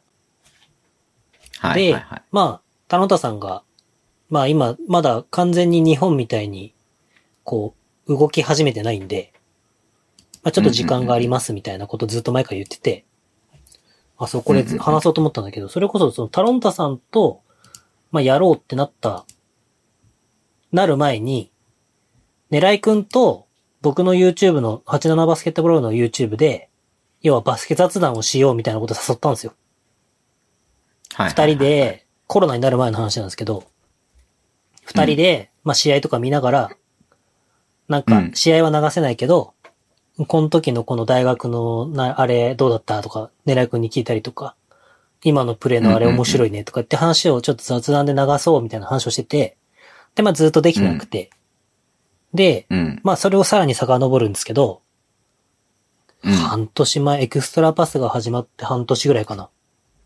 まあ僕は一個嬉しかったエピソードなんですけど、あの、うんタロンタさんが、その、エクストラパスとかを聞いてくれてて、まあ NTR も、うん NTR も聞いてるんですけど、その前にもちろんうんうんうん。聞いてて、まあ僕もちょっと YouTube を本格的に始めて、発信をする側になってみたいと思うみたいな連絡をもらったんですよ。うん。僕の方にね。で、なんかその時に、はいまあ世代も近いっていうのを話してたんで、なんかう、ん。そういうこう、正直僕はいつも言ってますけど、あんまり前向きじゃなかったんで、ポッドキャストをやるにしても、YouTube をやるにしても。でもその、自分の行動が誰かのこう、やろうっていう気持ちに火をつけれたんだったらすごい良かったなっていうのが個人的な印象で、うん。まあタロンタさんになんか、まあできることがあれば、まあ協力したいとか応援したいっていうことはずっと思ってたんですけど、まあそれでたまたまね、狙いくんと3人、年がちょっと1個ずつ違うから、3人でやろうよ、うん。あそうなんだ。僕が87年世代で、タロンタさんが88年世代で、で、狙いくんが89年世代うんうんうんなんですよ。で、うん。まあ、やろうよみたいな話になって。で、やろうってなってからもちょっと僕も、ダイナーとか結構忙しかったりとかしたんで、いまあ、ドラマ見るのが忙しいからうんでもいいね。うん、で、まあ1ヶ月ぐらいちょっと遅れちゃったんですけど、うん、で、まあやってみて、で、うん予定ではね、まあ1時間ぐらい時差もあるし、こっちは深夜で、向こうは朝だから、うん。まあ1時間ぐらいね、繋いで喋って、うん。まあそれを、1ヶ月に1回か2回ぐらいやって、で、うんまあ10分ぐらいのね、動画に切って、なんかテーマ持ち寄ってう、ん。雑談しようよみたいな、あ、いいっすね、みたいな感じで始めたんですけど、いざ始めたら楽しくて楽しくて3時間喋っちゃって、うん。もう、何喋ったか覚えてないんだよね。やばいな、それ。え、それ3時間分全部使える感じなの、まあ使えないっていうか、この間の20分ぐらいだったじゃないですか。この間の20分は、なんか、まあ最初にちょっと話し合ったんですよ。どんな感じでやりますみたいな。まあ最初自己紹介するか、みたいな。って言って、はい多分一番硬い回。なんですけど。あ、じゃあこの後その3時間分がそのこ、何、輪切りになってくるそう、わけ、ね、輪切りになってくるんですけど、あれ20分じゃないですか。うん多分ね、あれまはいだはいはい5分の1ぐらいだから。ああ、じゃあ5本分ぐらいの取れ高はあるんだ。そうでその3時間で。それをタロンタさんが編集してるんですけど、はいはいはいはい。まあ編集っていうか、こう切ったりとかしてくれてるんですけど、まあどんな感じで出すのか、もはやタロンタさんのセンスなんで、お任せなんだ、はいその辺は。っていう感じへで、ーだからなんかもう、急にテンションが変わったりとか、で、誰もお酒飲んでないし、でもね本当になんか、なんて言うんだろうな。二人とも僕はすごいなって思ったのは、狙いくんが、ちょうど僕らが中高生ぐらいの頃の月バスを保管してあって、マジで？これです、これですとか言って、マジそんなん持ってんの？みたいな。偉いな。うん。言って盛り上がって、なんかね、なんだっけな、なんかね、バスケじゃない話もしたんだよな、確か。ただね、覚えてないんだよね、マジで。も それ完全にやべえな。う、なんか、だからエクパもさ、2時間ぐらい喋るじゃないですか。で、エクパはまあ、もうね、ペースがあるからさ、ニュースがあって、うんうんうん。オープニングニュース。で、きこの、なんか、まあフォーマットがあるじゃないですか。だからなんか、終わってから次の日とか言っても配信される前に、あ、なんかあれ喋ったのちょっといらなかったかなとか、あれ、どんな感じで響いてもらえるかなとか、まあ思うんですけど、マジで何も覚えてない。ただただ楽しかったっていう、なんか、本はい。当に飲み会に行って次の日ただ楽しかったなっていう満足感を得たみたいな感じの YouTube ですね。だから、すげえ申し訳ないですけど、見てくれた人がいるかわか、あ、聞いてくれたか、人がいるかわかんないですけど、うん。聞いてくれてる人が楽しいかどうかは、1ミリも考えてないです、僕は。まあ、それが一番いいんじゃないですか？うん。すごい。おたまさん、ここにもコメントしてるね。いやー。何ですか？あ、YouTube ですか？ジュラシックパーク、ジュラシックパークに。うん。ありがとうごと、ざいます。なぜかスソさんが、スソさんがコメントしてるね。あのうん、スソさんも同級生近いらしくて。あー、それはちょ、ちょっと大丈夫なんですか？何ですか？コンプライアンス的に。コンプライアンス的に？はい。スソさん、まあいいや。はい。スソさんは、暴れてますからね、あっちのポッドキャストで。いや、まあいいんじゃないですか、別にそれは。まあでも、ジュラシックパークよかったら、チャンネル登録してもらえれば、頑張ってエクストラパスを抜いていこうと思いますんで。はい。頑張ってください。はいい、や、今チャンネル登録してエクストラパスのアカウントで。あありがとうございます。はいい。や、でも、本当になんか、思っ、思ってた以上になんか僕は反響が大きかったのが嬉しかったですね。うん。楽しい楽しいかどうかはちょっとわかんないですけど。少なからず僕らは楽しかえったです。楽しかったよ。普通に聞いてて楽しかったよ。うん。いや、リーボックはシャックだろうって切れたけどね。いや、それをだからあれでしょ？ハニマルさんとバウアーさんとマウント取りに行きたいんでしょ？違う違う。だって、リーボックって誰かいましたっけ？アイバーソンぐらいしかいないんじゃないですかみたいな話して。いや、リーボックって言ったらシャックだろ、まずは。っていう。さ、いや、違う。そっちだろ、まずは。みたいな。はい。いや誰もいなかったみたいなのはないでしょ。僕らはアイバーソン世代なんですよ。いや、アイバーソン世代だわかるけど、アイバーソンしか、リーボックってのはありえねえだろって話ですよ。だってもうズボンさんたちアンドワン知らないですよね。アンドワン知らない。現役時代にアンドワンは知らないですよね。中高の頃。知らないし、で、アンドワンの存在は知ってるよ、うんバスケの。なんかどちらかというとちょっとなんか下に見てた感じがあるよね。下ってどういうことですか？なんか。なんか新興メーカーだからなんあかー、こう、なんかまだ、こうなんか、なんか B 級みたいな感じ？うん。なるほど、なるほど。いや、こんなん、こんなん履かないでしょ、みたいな。はいはいはいうんはい。とは思ってたよ。うん。いや、あの後ね、結構僕もタイチミット履いてましたとか連絡もらったんですよ。ああ、そうなんだ。はうん。復刻してんだもんね、あれもね、今ね。最近またちょっと前に出てましたね。うん。まあ、いいっすわ。じゃあ、ちょっと、あその、5、輪切りになった5回分ぐらいを、どういう風に出てくるのか楽しみにしてますし、毎回必ず一つ、あの、上の世代として、マウントを取っていこうと思いますんで、よろしくお願いします。逆にじゃあ上の世代でやってくださいよ、もう。やってコラボりましょうよ。なんでなんでなんでなんで、その、そうそうそう、なんかその、なんで、真似してるみたいなさ、二番煎じみたいな感じなの嫌違う違う違う違う。だからさ、あの、三人で。違う違う違う。V6 でいうとこの神線とトニ線みたいな感じだから。あ、じゃあさ、仮にさ、い、や別にいいんだよ。別に別に俺は自分のチャンネルでやる必要はないからさ、じゃあジュラシックパークでさ、さ、なんか誰かさ、俺ここで今募集するからさ、ああ、その3人でやったやつを、ジュラシックパークで配信してくれる？音声だけ送るから、ああ、あの、僕が編、集してアップしてくれんだったら、いいんじゃないですか？僕がここでコン、テンツが増えていいんじゃないですか、うん、僕はここで、その、はい YouTube のアカウントの管理者でもないんで、はい。うんとはちょっと言いにくいんですけど、はい。タロンタさんはノーとは言わないと思います。いや、もう撮るだけ撮って、タロントさんに投げたら、タロントさんのチャンネルでアップしてもらって全然いいんで、はい。仮にこの先ね、それで収益化できて、あの、広告料がついたとしても、一切そこに対しての、あの、なんつうか、僕らの著作権者としての、なんかそういう主張はしないっていうふうに約束しますんで、はそれは、ハニマルさんとバウアーさんも一緒でいいんですか？考えが。い。いやいや、やっぱさ、ハニマルさんとバウアーさんがやりたいっていうかわかんないし、なんだったら佐々木クリス呼んでくんぞ、タブスユダ呼んでくんぞ、本当に。いや、でもさ、なんか、なんだろう。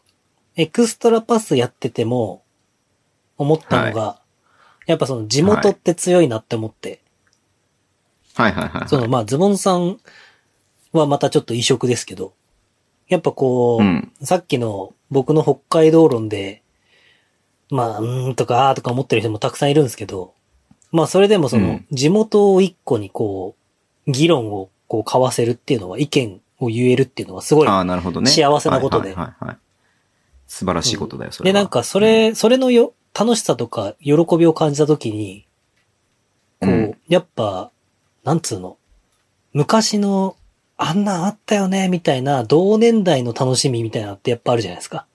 みんなが同じく通ってきた、同じ頃に同じく通ってきた。だからそれこそ、うんうんうんあの、石井康介とか、なんか、うん。たまにツイッター、誰、石井じゃなかったかな誰だったかが、大塚優とか、とかが、なんか、オフシーズンにハイパーヨーヨーの話とかをツイートしたりとかしてて、まあ僕らはもうミニ四駆、ハイパーヨーヨーとかってはもうみんな通ってきてるんですよ。なるほど。で、そのコロコロコミックに なんかその、やっぱ漫画が流行って、ミニ四駆が、うん、レッツエンドゴーとかが流行って、ミニ四駆が流行って、そしたら中村名人ってなんかハイパーヨーヨーの名人が出てきて、知らねえ。で、ハイパーヨーが流行って。で、例えば、ちょ、ちょっと前だったらさ、あの、なんかファミコンのさ、なんだっけ？なんちゃら、高橋名人。あ、そうそうそうそう。高橋名人。とか高橋名人？高橋名人？とかいるじゃないですか。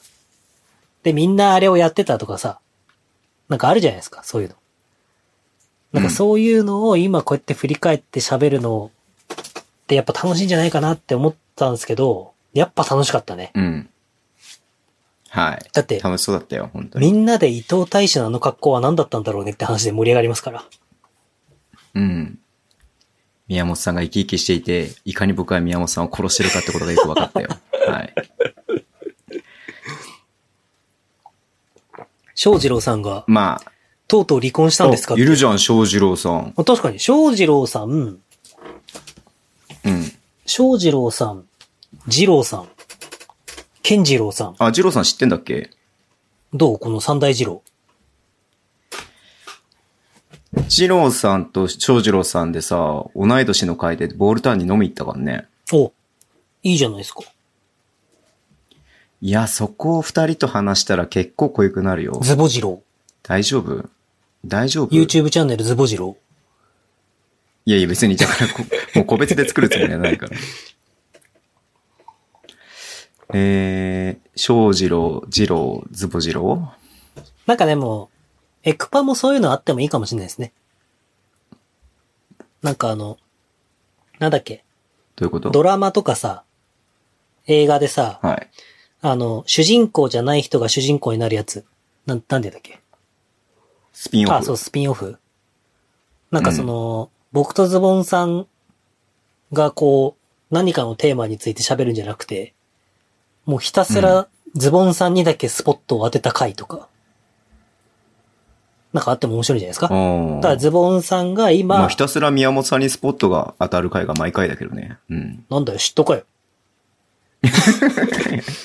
いや、別にいいんだけどいやなんかさそういう、そういうつもりでやってるから僕は。ズボンさんが、今話したい同世代とかと、話す別冊とか、あ稲子さんの回なんかさ、まさに、な稲子さんいくつか知らんけど、稲子くんは一個下かな。ああ、だからさ、なんか、稲子さんとか、あの、au さんとかの回が面白いのって多分そういうとこだと思うんですよ、僕。なんかその、話のテンポ感とか考えがやっぱ世代的にこう、似たり寄ったりとか。何そのおじさん扱いしないでもらっていい？おじさんじゃん。ほらもう仲間入れてくれよ。それやりてえだけだろ。なるほどね。あまあ確かにそうだね。やっぱり同じ時代を生きてきてる人っていうのはやっぱね。うん。なんかこうね、。応援に関しても、こうなんか、違うことを言ってても、こうなんか、うん、わかるわかるわかるみたいな感じにこうなんか、なったりとか、いや、それは譲れないよねみたいな感じもあるじゃないですか。世代によってこう。いいよ、もう。決めた、もう決めた。決めた。君に決めたか？君に決めたか？違う。すべすべさんとダンマーリーについて語るのをやるよ。めっちゃいいわ、それ。それめっちゃいいわ。あの頃のサンズを語るっていうね、回をやるよ。そすべさん聞いてる？まあ、たまに聞いてくれてるみたいだけど。あ、そうなんですか、えっと、この間もだって岡田くんの回聞いてニヤニヤしてたって書いてツイートしてたよ。岡田くんの回。先週か？先週か。あ、岡田くんが移籍してきた回、時の。あ、そうそうそうそうそうそうそう。ツイートしてたよ。うん。マジか、ありがとうございます、すべさん。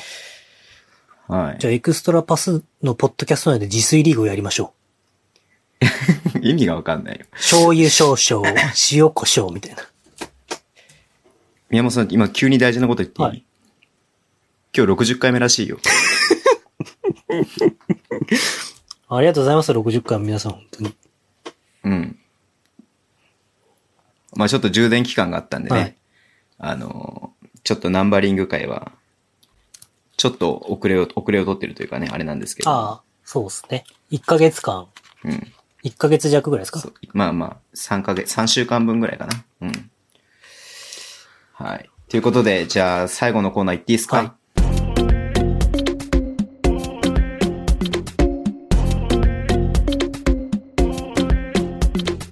最弱助っ人外国籍列伝ちょっといいですか？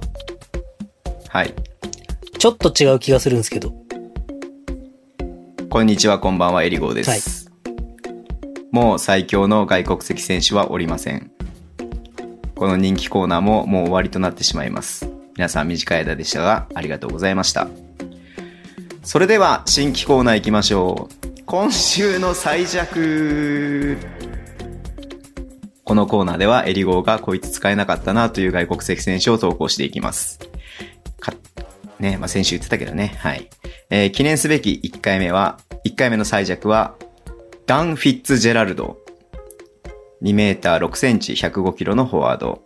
仙台で日本キャリアをスタートしたダン・フィッツジェラルド。2メーター6センチと長身ながらスリーポイントが非常にうまく、仙台時代は1試合平均アテンプト8.4本。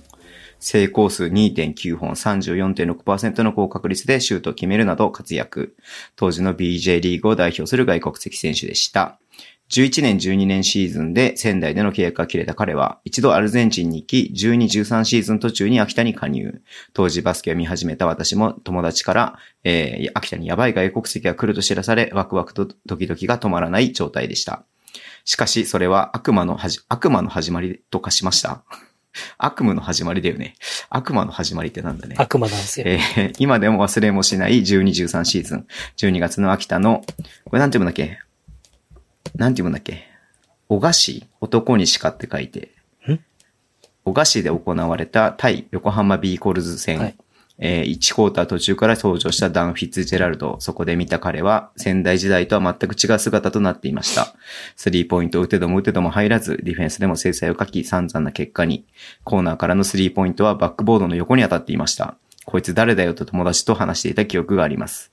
かっこ、そういえば、この当時横浜強かったな、蒲谷、山田謙治のバックコートに、ドレイン・ロー・バーンズ、えー髪がまだあったトーマス・ケネディ、帰化前のパプ、シューターの久山前田、このメンバーで優勝していたしな、ワンツー、one-two-one-one のゾーンプレスうざかったな、かっこ閉じ。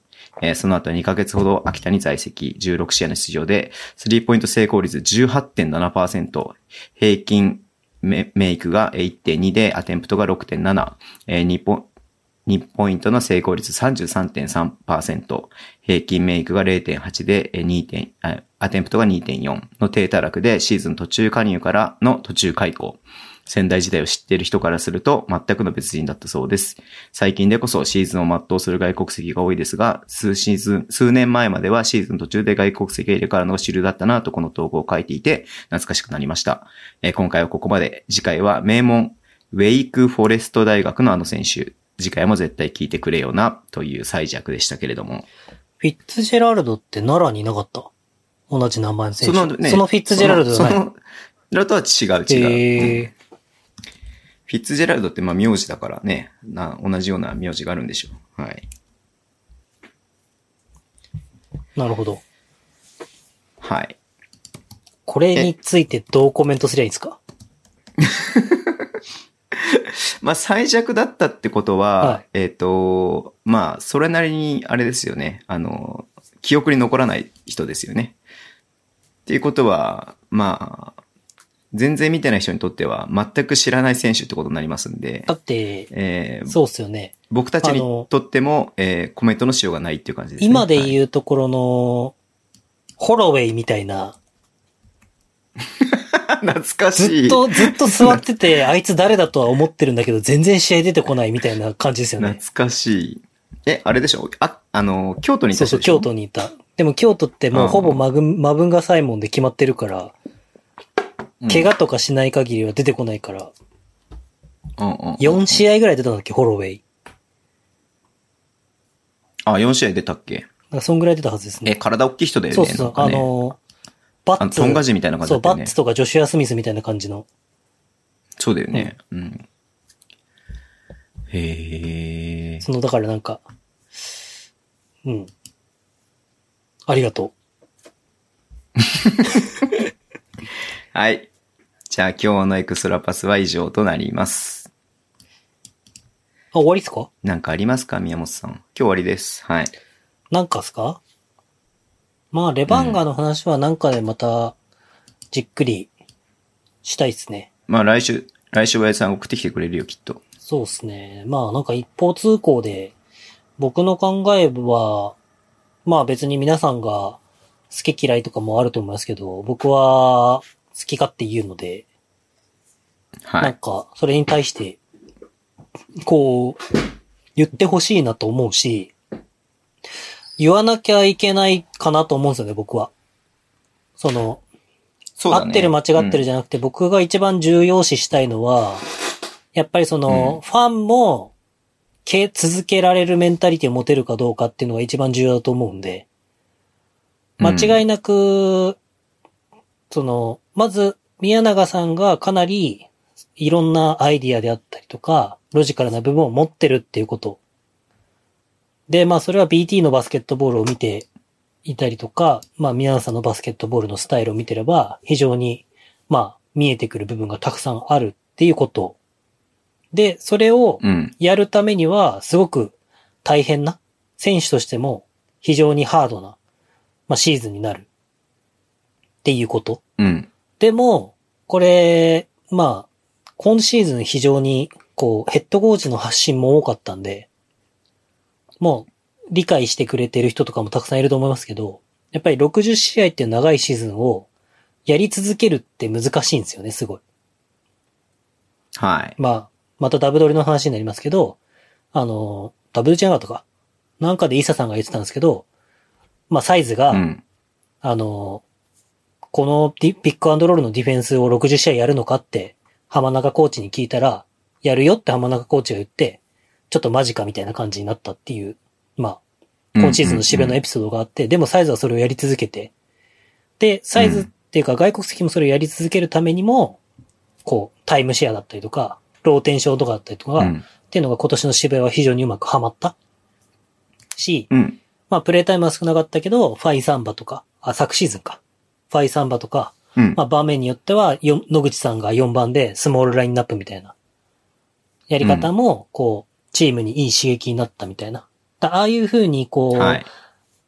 なんていうんだ、自分たちのやり方を、これ石田さん、エクセレンスの石田さんが、石田ヘッドコーチがノートにオープンビルディングで書いてるんですけど、あの、まあ、うん自分たちの、こう、理念、こう、チームスローガン作って、で、あの、フィロソフィーとか、っていうのを、こう、立ち上げるときに、そこに固執し続けてもダメだし、ただ、その軸っていうものを常にちゃんと戻ってくるとこをちゃんと大切にしながら、臨機応変に変化していく。っていう、アイデンティティ、フィロソフィーっていう部分。をうん。ちゃんとしっかりと示していきたいみたいなことを、まあ、オープンビルディングのところで書いてるんで、よ、もしよかったら読んでもらえたらなと思うんですけど、本当にすごい勉強になるんで。やっぱりは、いレバンガにも足りなかったものってそういうところで、単、シーズン単体でこうやるっていうことは、いつも毎年絶対言うんですけど、やっぱりそれを継続しきれたシーズンっていうのが、もうこの2シ2シーズンぐらいはないので、うん。まあそういう意味で、まあ間違いなく、まあ勝てるか負けるかっていう話をしたら多分僕は負けの方が先行すると思うんですけど、負けたとしても、それをちゃんとやり続けられる、クラブとしてやり続けられるか。で、クラブがやり、やろうとしてる、うまくできてなかったとしても、やろうとしてることを、ファンも理解をして、いや、それは間違ってなくて絶対に今必要だからやり続けようぜって言えるファンかどうかっていうのがめっちゃ重要だと思うんで、まあ、そうだね。なんなら千葉とか東京とかブレックスとか琉球とか、まあ秋田とか、うん。うん。まああと、し、昨シーズンの滋賀とか。っていうのは、まあもうすでにそういうステップにクラブとして上がってるので、うん。ブースター含めて。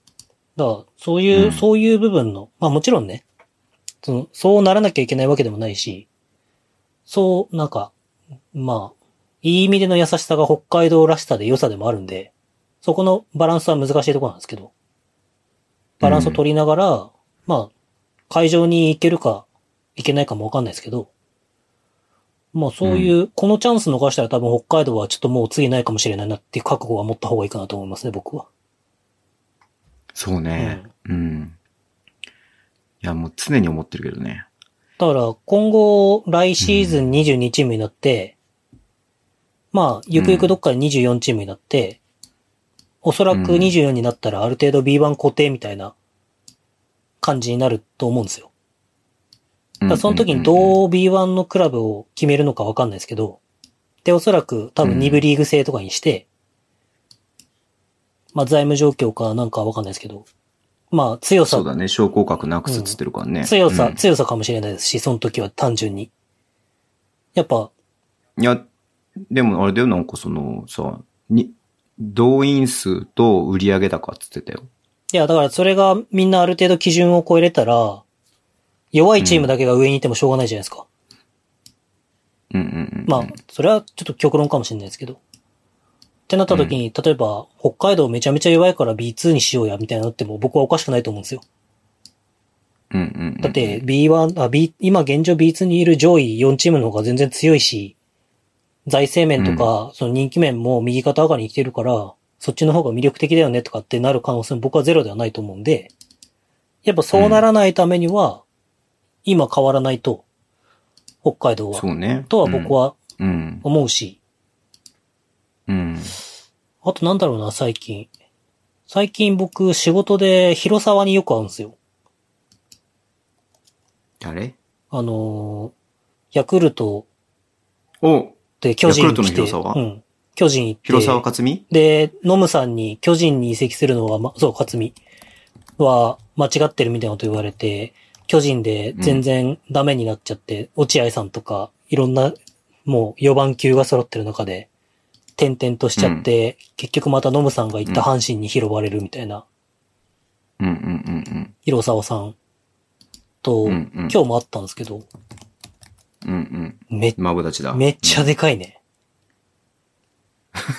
めちゃめちゃでかい。はい。はい。うん。ありゃやばいわ。え、え、何？それはど、ど、どういうことなの？いや、広沢さんに会ったって誰にも言ったことなかったから言いたいなって思っただけ。あ、なんかてっきりなんかその、今その強くならなきゃいけないみたいな話の流れなのかなと思ったんだけど、違ったの、あ、ね。もう疲れたからそれいいやと思って。だこういう、こういうところが、え、真面目に聞いてたのに。こういうところが、そのてたのに。、ドサンコ気質っていうか、なんかこの、はいはいはい。今僕が示したものが、なんつうの、こう、ドサンコっぽいっていうか、っていうと怒る人いるかもしれないですけど、あのー八戸さんとかともよく、ポッドキャストの時に話してたんですけど、まあ、何もうん。何もみたいな感じで、なんか悪いことがあっても、穏便に済ませるみたいな。でもそれってすごいいいことで、やっぱり誰も傷つかないし、こうん。う、次やり直すチャンスを、まあ、与えられるうん。っていう意味で、ポジティブな部分もあるんですけど、やっぱり、そう、そう言い続けてると、取り返しがつかないことっていうのがやっぱあるんで、うん。やっぱね、まあ、今シーズンの北海道には、その、成績とかじゃなくて、そういう、こう、クラブアイデンティティとかの部分で、本当に期待したいっていうなるほど。し、まあ僕が毎回言ってるその今シーズン僕はいい補強をしたっていうのは、し、本当に心底僕は思ってるんですよ。はい。、で、繰り返しになりますけど、しん、いい補強をしたと思ってるけど、勝てるとは思ってないです、正直。でも、うんその、ベースとなるものを作るためのメンバーは揃ったと思うんで、まあ、うん。60試合見たときに、今までの B リーグの中では、こう、最初辛かったけど、な、真ん中ぐらいでちょっと勝って、で、最後 CS 絡めるかもしんないぞ、まずは、みたいな時に、失速したみたいな多分水野さんのシーズンが一番、こう、クラブとしては良かったと思うんですよね。17、18? はいはいはい。17、18。でもやっぱはい最後8連敗しそうそうそうたけどね。。でもなんか、だそういうんじゃなくて、まだ右肩上がりに行ったっていうシーズンがないんで、うんうんうんうん。最初ダメで、もう何やってんだって思ってもどんどん良くなってきて、で、最後、まあ CS 行かなかったとしても、これだったら来年期待できるよねみたいなシーズンがまだないんで、まあでもそういう風になれる可能性が本当にあると思うんで、頑張ってもらいたいですね。はい。はい。ありがとうございました。今日も。じゃあ最後に今週の宮本で締めてください。今週っすか？今週のミヤモンって毎回何喋ってんの？ああ。ロッカールームっていう YouTube チャンネルがあるんですけど、なぎさのね。はいうん。まあまたこういうこと言ってると宮本さん渚大好きだなみたいな話になるかもしれないですけど。いいじゃん、なぎさ大好きなんだから別にいいじゃん。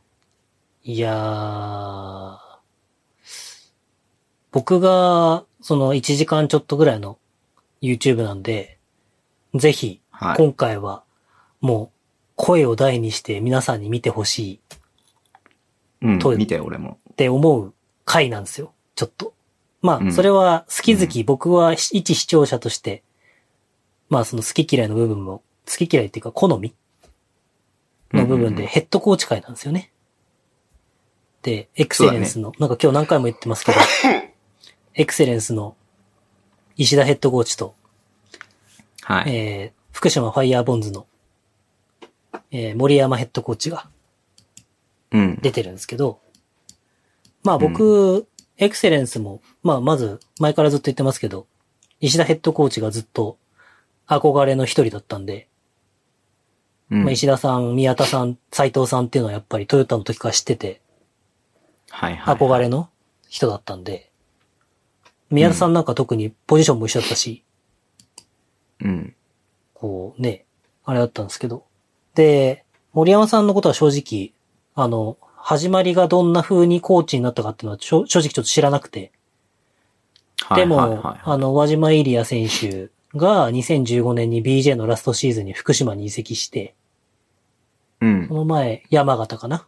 山形にいて、NBL の、NBDL か、の山形にいて、はい。福島に移籍して、うんで、まあ、福島追いかけて、って感じで、その時は、んその時は藤田さんだったのかな？あ、違うか。その時から森山さんか。あ、違う、その時藤田なのか。ま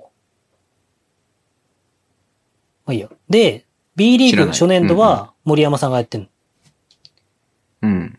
で、ふイリアさんも B リーグ初年度は福島で過ごして、うん。で、まあ、その時に、えっ、と、猪狩渡くんが、確かルーキーで加入してきて、で、はい。まあ、すげえな、猪狩渡まあ僕ずっと好きだったんですけど、すげえなって思ってて。うん。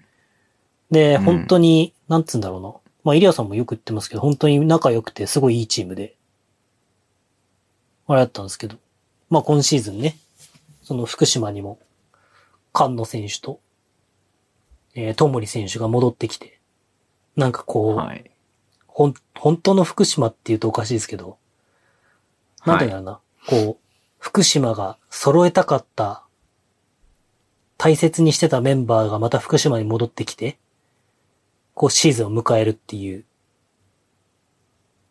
こう、楽しみな、本当にシーズンなんで福島注目してもらいたいし、エクセレンスはちょっと残念ながら3部に、B3 に降格しちゃったんですけど、ただ、はい。その、さっき言ってるみたいにオープンビルディングっていう石田さんのノートを読んでもらえばわかるんですけど、いろんな意味で、いその、やっぱりこう、昇格がないシーズンだけど、だからこそ、しっかりとトライしていくこと、明確にしていくことっていうのを石田さんが、もう、言語化して出してくれてるんで、それ自体がまずそもそもすごい学びになるんで、読んでもらいたいですし、はい。で、そのロッカールーム、見てもらえればわかるんですけど、石田さんがお蕎麦屋さんの話をするんですよ。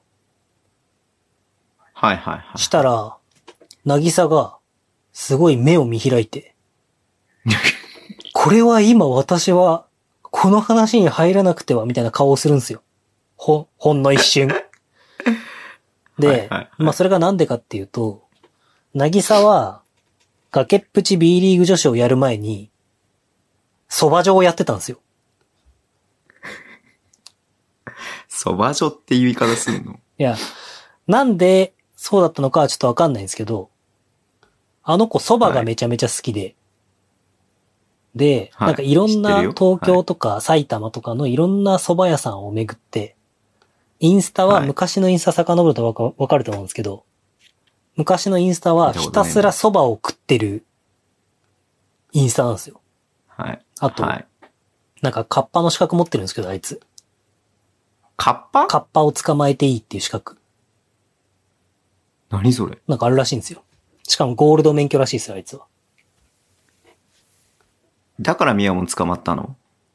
いや、ミヤモンは捕まったっていうよりは捕まえに行ったんで、あ、そうか、ネットナンパか。はうんで、さだ最初、なぎさと仲良くなったのって、なんか連絡取ってて、カッパを捕まえに行こうぜ。カッパを捕まえに行こうぜ違う違う。それの前、その前。蕎麦食べに行こうよみたいな話だったんで。ただ、そば捕まえ、そば捕まえに行こうよ。蕎麦捕まえに行く？なが、な、なに、流し蕎麦ってこと？なんでもないです。まあなんです失けど礼しました。はい。はいそ。したら、なぎさが、そのお店知ってます？みたいな。ってうん、言ってたね。そううん。言ってて。で、まあ、その前に、まあこれも余計かもしれないですけど、あの、石田さんに、まあ、なぎさがアシスタントでいるんですけど、まあ僕らのダイナーも出てくれてて、まあちょっとポンコツなんで、温かい目でうん。見守ってくださいみたいな連絡をさせてもらったんですね。はいはいはいはい。ああ、そうなんですか、ねそう、ああ、そうなんですかみたいな。うん石田さんが、まああの優しい語り口調な感じで LINE を返してくれて、はいはいはいはい。まあ楽しみにしてます、みたいな。で、ちょいちょい石田さんも、この子、お？みたいな顔をするんですよ。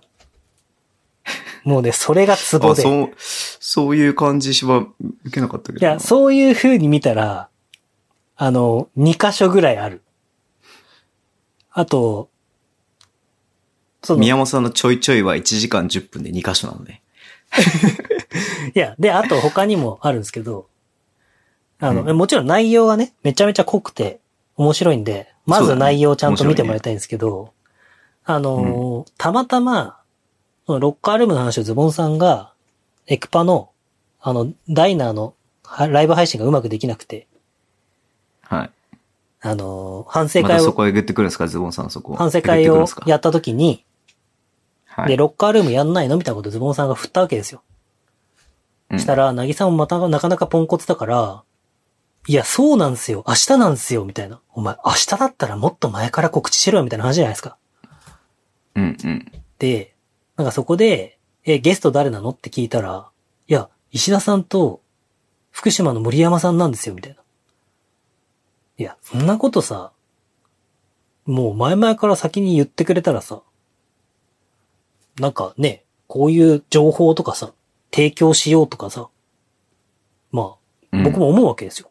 余計かもしれないですけど。うんうんうんで、だから、はいちょうどライブ配信でも、なんか B2 の話をしてくださいって言われたから、ちょっとね、僕は福島好きなんで、福島濃いめにちょっと、うん。うん。あの、うんライブ配信でさ、反省会だしさ、まあ、言ってしまうと好きなこと喋ってもいいじゃないですか。YouTube の普通の収録と違って。だからさ、福島のさ、ことをさ、濃いめに話したら、なんか、すごい勢いで、森山さんの話をぶった切って、なんか、もう、もう一人復帰しましたよねみたいな、すごいなんか私は知ってますみたいな。ぐいぐい来た時に、石田さんが、ああ、ここういう感じか、みたいな笑顔を、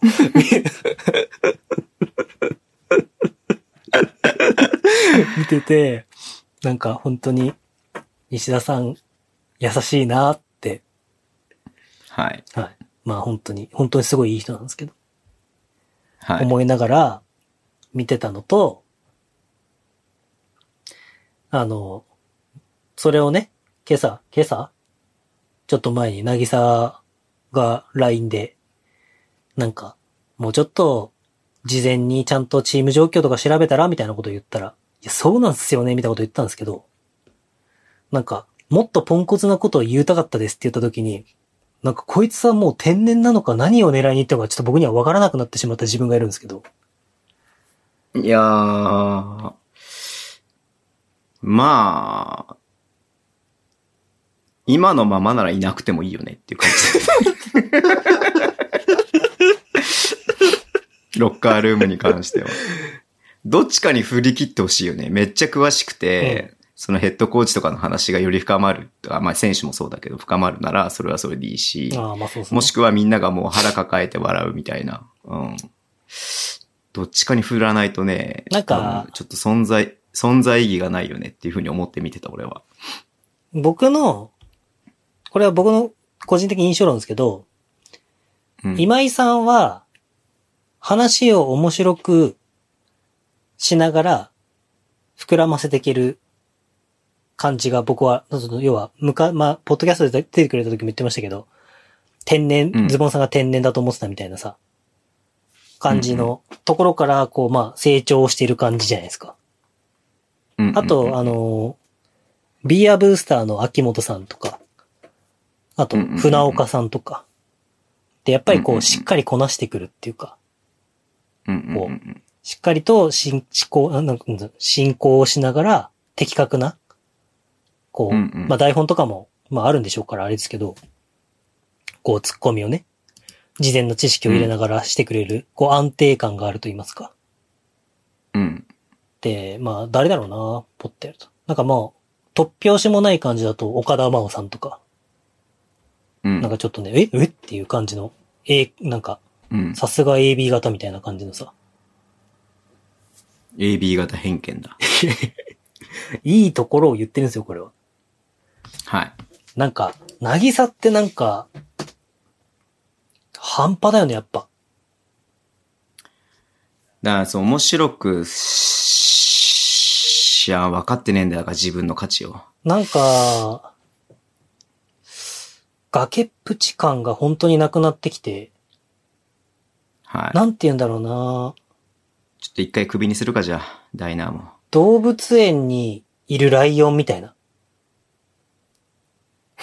いや、動物園にいるライオン殺されますからね、僕たち普通に。いや、なんつうんだろう。なんか、見られてるっていう意識もなく、あくびをしてて、餌は追いかけなくてももらえるみたいな感じになっちゃったな、みたいな。いうん。や、もちろんそこに入ったら僕らは殺されますよ。うんけど、なんか、要は、もう、この作に対してガオーってくることもなく、うん。なんか、時間になったら、こう、餌を置いといたとこに行けばお腹が満たされるみたいな感じになっちゃってるなっていうのが、なんか僕の最近の悩みですね。なるほどね。じゃあちょっと厳しくいこうぜ。厳しくいこうぜ。だから、どうすかね。なんか、出たい人いたら、連絡ください。いつもその話じゃん。あ、あとあれ、あの、ズボンさんの、えーっと、さっきのフライト5に対抗する仲間も募集してますんでご連絡ください。条件は、1979年か80年か80年、81年生まれなことです。よ、41、40、39ぐらい。まあそうだね、今年、今年41、40、39ぐらいかな。なるほどね。はい。じゃあ、まあ、宇沢淳でしょ？一人が。はい。あと、あと、じゃあ、森下。誰森下って。あの、田臥勇太がアメリカ挑戦してた時に、もう一人月バスでアメリカ挑戦してた、独立リーグとかで。ごめん、知らない。あー、これが世代の差。いや、その時見てなかったからね、あんまりそうです。。すごいです。僕らはそれを、あ、森下またなんかチーム移籍したんだ、みたいな感じで月バスで読んだんですよ。へー。じゃあ森下さん、ご連絡お待ちしております。はい。これで来たらめっちゃウケるけど。いやー、どうなんでしょうか。まあ、っていうことで、ちょっと渚に悩んでますっていうのが先週、今週のミヤモンですね。はいなんか、はい、終わりにしてください。はいはい。じゃあ、えー、引き続き、60回ですか。はい。60謎の合言葉やる？謎の合言葉。謎の合言葉。謎の合言葉ですか？じゃあ謎の合言葉は、ちなみにこれ謎の合言葉って何回目と何回目と何回目やってんのこれ？多分10回ごとにやるっつって、多分今これが2回目ぐらいだと思います。じゃあ60回目記念の謎の合言葉は、これにします。どうもー以上。はい。はい。それ受けと、受け止めました僕が。はいはい。ということで、成仏させておきます。えー成仏させておきます。はい。20歳から25ぐらいのバスケットボールが大好きな、えー、女の子がいましたら、ぜひ、エクストラパスまでご連絡ください。ポジションは、スッソさんかなスッソさん。スッソさん。ああ、じゃあ、スーさんはね、確か僕の1個下だから30まで OK にしよう、じゃあ。31かな。えじゃあ、20、20歳から25歳までか、スソさん限定で、えー希望してる、えーバスケットボールが大好きな方がいたら、エクストラバスまでご連絡ください。えーすぐに、えーあなたの、えーバスケットボールにプラスになるポジションをご用意いたしますので、お待ちしています。それでは今週もありがとうございました。See you guys!